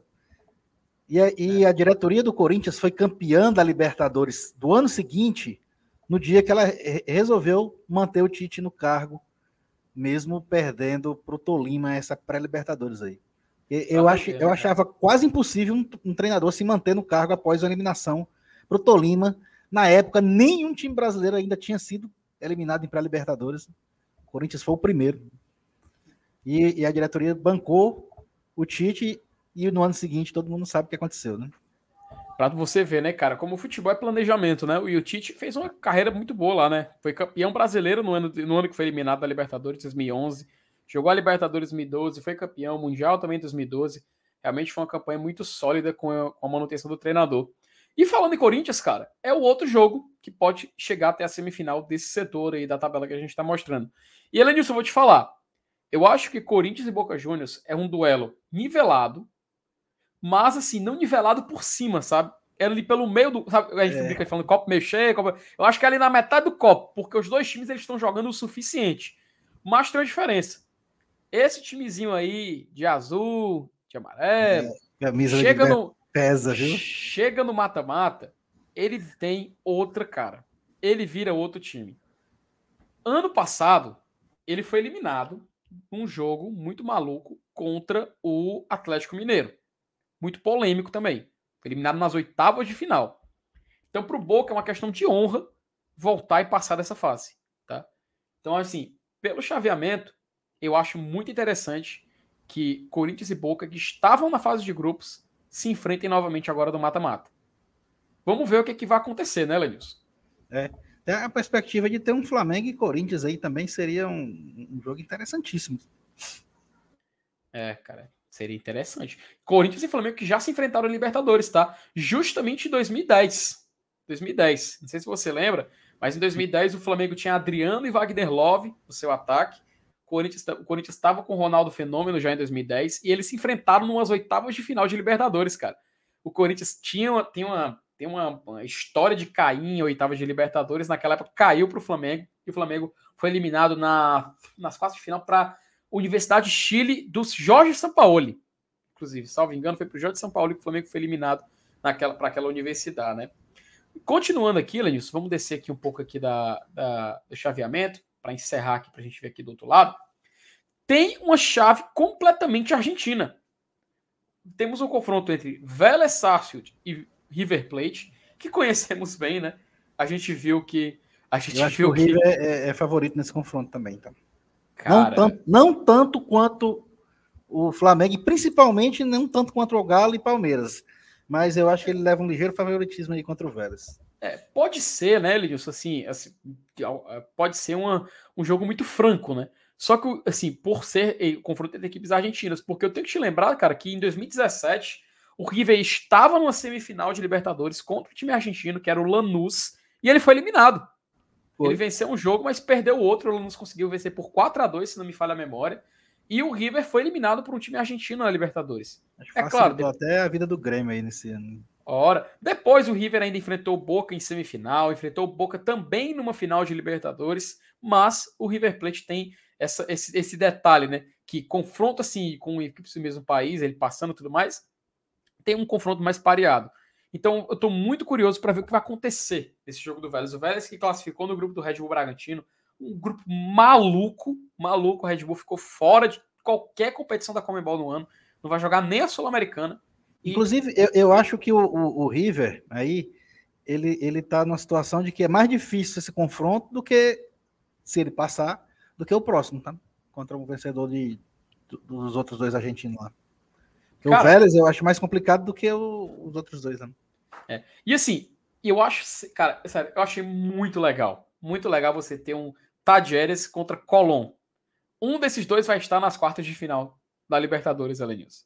Assim, a certeza é de já ter um time argentino na semi, tá? Podemos, olha que, olha que interessante, Elenilson. Eu até, eu vou até puxar aqui um pouco mais acima para a gente poder comparar. Podemos ter quartas de final de, do lado aqui esquerdo todas de times brasileiros. Podemos ter um Fortaleza Atlético Paranaense e um Atlético Mineiro e Palmeiras. E a gente pode ter aqui um chaveamento ali em cima de equipes brasileiras com Corinthians e Flamengo, ou um argentino se mantendo. e outra chave aqui cheia de clubes argentinos, tá? Então, a tendência, assim, se, se, a gente fala, é claro, tem um time argentino do outro lado também, que é justamente o Estudiantes. Mas a gente tem uma chance muito grande de ter uma final Brasil e Argentina nessa Libertadores, além disso. Porque temos muitas opções de um lado e de outro.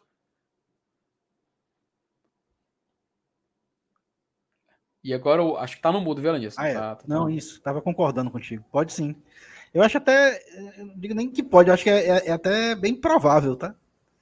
Eu acho que os, clubes, os times dos outros países aí, eu acho que não tem muito uhum. fôlego para chegar na final, não. Cara, então, Lenilson, assim, a gente deu uma Na verdade, rápida. de outros países aí só tem quem? Só tem o Libertar, né? É, é assim, como assim? Ah, o, ah, tu tá dizendo assim, o intruso né? tem um. É. Ah, porque assim, ah, ó, de, de, de cada quem país. É que, quem é que é não argentino e não brasileiro aí? Só ó, o Libertar, o ali, ali, é, ali acima, ó. Atlético Paranaense e o Libertar do Paraguai, tá? Fortaleza Estudiantes da Argentina, Emelec do Equador e Atlético Mineiro. Cerro Portinho do Paraguai Sim. e Palmeiras. Tolima da Colômbia contra Flamengo. Aí o confronto Brasil e Argentina e o restante só times Não. argentinos. Então dois, dois, um... dois, paraguaios, um colombiano e um equatoriano. Exato. O resto, o resto tudo brasileiro e argentino. É dificilmente né? a, final, a final não vai ser entre brasileiros e argentinos, ou quem sabe até entre brasileiros e, ou entre argentinos, né? É. Cara, e olha, e, e, e, olha, que, e olha que, que, que interessante, né, Lewis? Assim, no, ultimamente na Libertadores a gente vê muitas equipes brasileiras e argentinas chegando longe. Inclusive, ano passado a gente escapou por pouco de não ter uma, uma semifinal 100% brasileira, né? Porque ia ser é, o Flamengo ia enfrentar o Fluminense. O Fluminense foi eliminado pelo Barcelona, né? De Guayaquil, que a gente tem que lembrar. Foi aquele jogo que até o, o Fred teve, comprou um pênalti no final. O Fluminense tentando buscar a classificação, foi eliminado pelo Barcelona. E na outra, tava justamente dois times que estão aí na tela: Atlético Mineiro e Palmeiras, né? Que foi que fosse o, tipo assim, o confronto mais interessante da noite, daquela noite de Libertadores, porque o Atlético Mineiro tinha um time mais ofensivo, mas o Palmeiras foi de uma estratégia gigante, gigante. O Palmeiras, cara, o Palmeiras do Abel Ferreira é um time que eu acho assim, ele disse que nasceu para jogar essa competição, sabe? Por isso que se for para enfrentar alguém na semifinal, se eu pudesse assim, já pensar, eu não vou falar agora, não. Vamos fazer a primeira simulação? Bora. Tu Bora. topa, Lindias, fazer a simulação? Bora. Então vamos, então vamos lá, vamos lá. Atlético Paranaense Libertar. Quem você quer que passe e quem você acha que passa? Não, quem eu quero que passe é o Libertar. Mas eu acho que vai passar o Atlético. Olha, eram do mesmo grupo, tá? Sim, mas eu acho que o Furacão aí no mata-mata acho que passa. Eu acho que passa, mas. Acho que passa. Cara, eu vou ser, eu vou ser bem sincero, sabe? Assim, o, nessa, nessa questão do, do, do Atlético Paranaense libertar, a gente tem essa, essa tendência de que se for enfrentar um time brasileiro, o, chave, o confronto pode ser mais pareado, né? Porque a gente conhece o time, a gente tem já assim uma, uma familiaridade de jogar contra. Só que o Atlético Paranaense, quando a gente jogou fora de casa contra eles, não foi, não foi essas coisas todas, não, né? E o, o, tanto o CAP quanto o Libertar, eles terminaram a fase de grupos com a mesma pontuação. O Atlético ganhou do Libertar jogando em Curitiba, o Libertar ganhou do Atlético jogando no Paraguai. Então, realmente a gente vê que é, uma, é, uma, é um confronto muito pareado. Eu concordo contigo. Eu queria pegar o Libertar, porque até tem uma viagem internacional, você pode jogar isso como um charme a mais no confronto, afinal é um jogo fora de casa. Então, eu vou concordar contigo, eu também escolho que o Libertar passe. Queria que o Libertar passasse. Aqui não precisa nem perguntar, né, Lenilson? A gente é perda de tempo, né? É. é, claro, não precisa nem perguntar, pelo amor de Deus. Todo mundo sabe que é o. Olha, é, falar, é querer brincar e falar Fortaleza. Eu quero que passe o Fortaleza. Eu acho que passa o Fortaleza. Pronto, concordo. Assino, assino, Lenilson, assino. Vou nem perder tempo comentando, simplesmente assino. Outro jogo importante aqui é Emelec, Atlético Mineiro. Não acho que não perde tempo também. Acho que passa o Galo. Passa o Galo. E da mesma forma ali o Palmeiras passa do Cerro Portenho. Do outro lado, eu acho que o Flamengo passa do Tolima. E você? Também. Corinthians e Boca. É... Isso é complicado, mas eu eu acho que o Corinthians acaba passando. Eu queria que o Boca passasse, ó, cara. É, eu não sei, eu acho que o Boca é é porque eu tô pensando, eu tô pensando, como a gente tá simulando aqui, eu quero fazer uma simulação massa ali na final, sabe? Ah, tu quer fazer a final com é. boca. Fale baixo. Mas sim, vamos. Tu acha que passa o Corinthians? Eu acho que passa o Boca, tá? Agora, assim, na sinceridade, sem brincadeira, eu acho que o Boca passa de fase nesse confronto. River Plate, Vélez Sarsfield. Acho que o Vélez não vai dar para ele nessa. Acho que vai passar o River. Né? O Elenius até já adiantou o voto dele quando ele estava explicando sobre esse jogo. E Tadieres e Colombo, tu acha que passa quem, Elenilson? Aí também aí é qualquer um dos dois aí, viu? Esse é equilibrado pra caramba esse confronto aí. É, cara. Inclusive o Tadieres foi vice do grupo H, fez mais ponto que o Colombo, que foi líder é. do grupo G, tá? Então a gente vê que. Eu, eu, eu assim, eu, eu, pra mim tanto faz aí, tá? Pra mim tanto é, mas faz. eu acho que tem, tem, tem uma pequena tendência pro Tadieres passar aí. Eu queria ver o Tadieres passar, cara, só pra o Voivoda ficar feliz, meu Voivodinha, meu coração. Enfim. Aí Fortaleza e Libertar, ficaria Fortaleza e Libertar aqui numa quarta de final. Palmeiras e Atlético Mineiro na outra. Flamengo, e a gente pariu entre Corinthians e Boca, mas vamos botar o Boca aí, vai Flamengo e Boca. e River e Tajeres. Cara, Fortaleza e Libertar tem jogo. Tem. E eu acho que Fortaleza passaria enfrentando o Libertar. Inclusive, se fosse nas oitavas, eu acho que Fortaleza passava. E sim, a gente poderia falar sem medo, sabe? Porque eu acho que teria um jogo muito franco, um jogo muito aberto. Dá pra gente passar de fase. Assino. Dá pra passar. Bom. Aí, Palmeiras e Atlético Mineiro. Em Libertadores, eu, sou, eu acho que o Atlético passa. Até pelo Atlético, pelo Palmeiras passa. Até porque o Atlético não tá bem, né? O Atlético não é o mesmo do ano passado. Depois que o Cuca saiu, meio que o time se perdeu, né, Lenilson? Aí ia ser eliminado duas vezes seguida pelo Palmeiras, não sei não, viu? Rapaz, o Corinthians foi eliminado duas vezes seguida pelo Palmeiras nos anos 2000, né? Nos Rapaz, e ali, ali, ali, foi, ali foi sofrido pros caras. Imagine, mano. Imagine pros caras dois anos seguidos.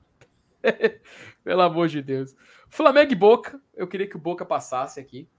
Né? A gente tá passando. E River e Tajeres. Você queria quem passasse, Lenilson? Eu queria que passasse o Tadieres, mas, eu, mas passa o River, viu? É, passa o River. Então a gente teria uma semifinal, olha que louco. Uma semifinal de um lado, Fortaleza e Palmeiras, e Boca e River do outro lado, cara. Tu já pensou, mas não, não precisava, não podia zerar a vida aí.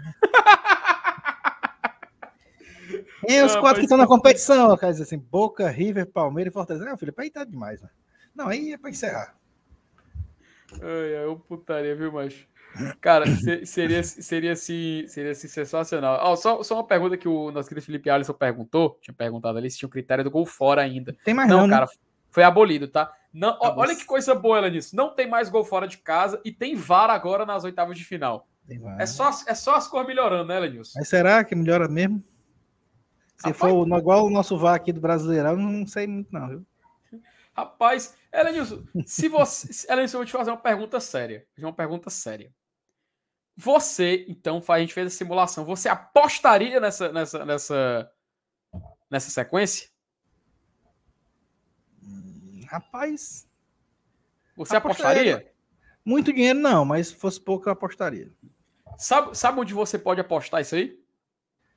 Pois é, me diga aí que eu vou correr lá, agora eu vou me cadastrar e apostar. Diga aí onde é. Rapaz, você pode apostar isso aí. Sabe aonde, meu querido? Você pode apostar lá na 1xBet. A 1xBet que é a maior casa de apostas do Brasil e do mundo, patrocina La Liga, Campeonato Inglês, Campeonato Brasileiro e aqui o Glória e Tradição. Lá na, na 1xBet você pode se divertir muito no mundo das apostas, aproveitar que a Libertadores agora vai pegar fogo na fase de oitavas de final e ir para cima do Fortaleza, cara. Vai jogar aquela lá no Fortaleza, que com certeza a odd vai estar tá muito boa, vai estar tá favorável. Afinal, vamos enfrentar um Estudiantes que é um time muito forte, então, sem dúvida nenhuma, dá para fazer uma grana lá na 1xBet. Como é que você faz isso? Você cria sua conta aqui, ó. Você vai nesse QR Code, é redirecionado para o site da 1xBet, você lá cria sua conta, usa o código promocional do Glória Tradição e quando você entrar lá, você vai ganhar várias regalias, entre elas duplicar até o valor apostado no limite até R$ 1.200. Então, meu amigo, não perca tempo. Vá na XBet, crie sua conta, faça suas apostas e lá você vai poder, além de torcer para o Fortaleza, além de ver o time se dar bem, vai também poder fazer uma graninha em cima desse lance maravilhoso que é o Fortaleza jogar Libertadores. E tem mais, amanhã o Fortaleza joga contra o Juventude do Campeonato Brasileiro.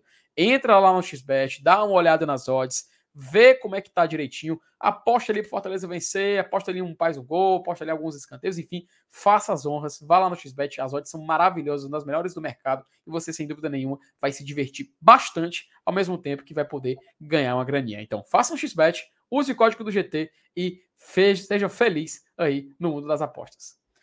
Era Nilson Dantas, vamos voltar aqui para a gente poder encerrar aqui o nosso comentário. Então, gostasse, Nilson? Gostasse? Sim, muito bom, muito bom, muito bom. Isso foi um comentário sincero, viu? Isso foi um comentário e, sincero. E, e, e, foi mesmo. Rapaz, eu, eu agradeço, eu agradeço, eu agradeço. Mas assim, ó, por mim, se eu pudesse assinar agora, termina, termina na, na semifinal contra o Palmeiras, e seja o que Deus quiser, eu já tava assinando, velho. Eu já tava assinando, eu não tava nem aí paga, pagava o preço, né, Lenilson? Você pagaria, você pagaria o preço, Lenilson? Tu é doido, mano. Na hora. é, ó, eu não vou vir com aquela discussão que uma vez o cara mandou no chat perguntando: você campeão da Libertadores, mas cai pra Série B. Pelo amor de Deus, traga pra essas, essas coisas mais pra cá, não. porque eu não tenho mais cabeça pra fazer esse debate, não, meu amigo. Porque no dia que a gente foi, a gente perdeu quase uma hora só nesse, só nesse assunto. Então, só pra gente encerrar aqui, Lenilson é muito bacana a gente ver o Fortaleza viver esse momento. Fortaleza está aqui na Copa Libertadores, ver esse chaveamento maravilhoso. E saber, Lanilson, sem piada, viu? Sem piada nenhuma. Estamos lá, oito jogos de poder, sim, assistir um, um Real Madrid e Liverpool com mais atenção, né? Ou tô exagerando? Não, cara. É, é, pode, pode ser que você ainda esteja exagerando. Eu prefiro pensar, sabe o quê, Felipe? É, qual, qual, foi o, o, nosso último jogo em casa da Libertadores? Foi o River Plate, né? Foi contra o River, é. Foi contra o River. Pronto. Quando terminou aquele jogo, eu tenho certeza que muita gente olhou para o campo e disse assim, caramba, velho, acabou. Quando será que eu vou assistir de novo um jogo do Fortaleza aqui na Arena Castelão de Libertadores? Meu amigo, já já de novo. Já já. Entendeu? Então, vamos viver fase por fase. É, a gente vai ter um jogo agora contra o Estudiantes que, se duvidar, é de uma magnitude maior do que o do River Plate, né? Porque é uma uhum. fase eliminatória, é uma oitava de final. Apesar do River Plate ter, ter uma, um, digamos assim, uma pompa né, maior do que a do, a do Estudiantes, mas o jogo é mais importante, é um jogo maior, é um jogo de, de uma fase decisiva, de mata-mata. E, e, aí a gente vai viver de novo, cara, aquele clima que a gente viveu contra o Colo-Colo, contra o Aliança, contra o River Plate, e uhum. que a gente uhum. não sabia que ia ter de novo nem tão cedo, e não, e não imaginava que poderia ter ainda esse ano. E aí a gente foi lá no Chile, se classificou. Né? Antes disso, foi, foi lá em, em Lima, ganhou também. E aí, pronto, a gente vai ter de novo essa chance de ir para o Castelão, viver mais 90 minutos de, de, um jogo de Libertadores, dessa vez um jogo decisivo. E, e posso dizer um negócio. Posso dizer um negócio que me deixa mais tranquila nisso nesse jogo, porque apesar de ser mata-mata, é a mesma sensação quando a gente chegou ele em 2017 contra o Tupi. Sabe por quê? Porque quando a gente chegou em 2017 contra o Tupi para o jogo do mata-mata, eu fui assistir aquele jogo e, te, e, antes de começar, falei o seguinte, cara, é mata-mata, mas eu tô tranquilo porque não é o último jogo, sabe? Se acontecer uma desgraça aqui, eu sei que existe uma esperança de reverter. Tu entende o que eu tô querendo dizer? Não era como nos outros Sim. anos, né? Que você chegava no Castelão e, meu amigo, se não vencer aqui, se, não, se a gente não, não conseguir o resultado que a gente precisa aqui, acabou, cara. Acabou. Fim de papo. Vai para casa. Ano que vem você volta. Cara, era uma sensação tão ruim, tão ruim, é, uma tensão tão assim, desnecessária para a vida de algumas pessoas, porque tem assim, gente que tem um, um, uma, um, um, sentimental maior, né? Acaba se afetando mais pessoalmente com, com essa questão. E eu te confesso, cara, eu chegava nesse, nesse nível. Em 2017 eu cheguei diferente. Em 2017 eu falei assim, pô, cara, se perder hoje, se perder hoje para esse Tupi, ainda tem um jogo lá, ainda tem um jogo de juiz de fora.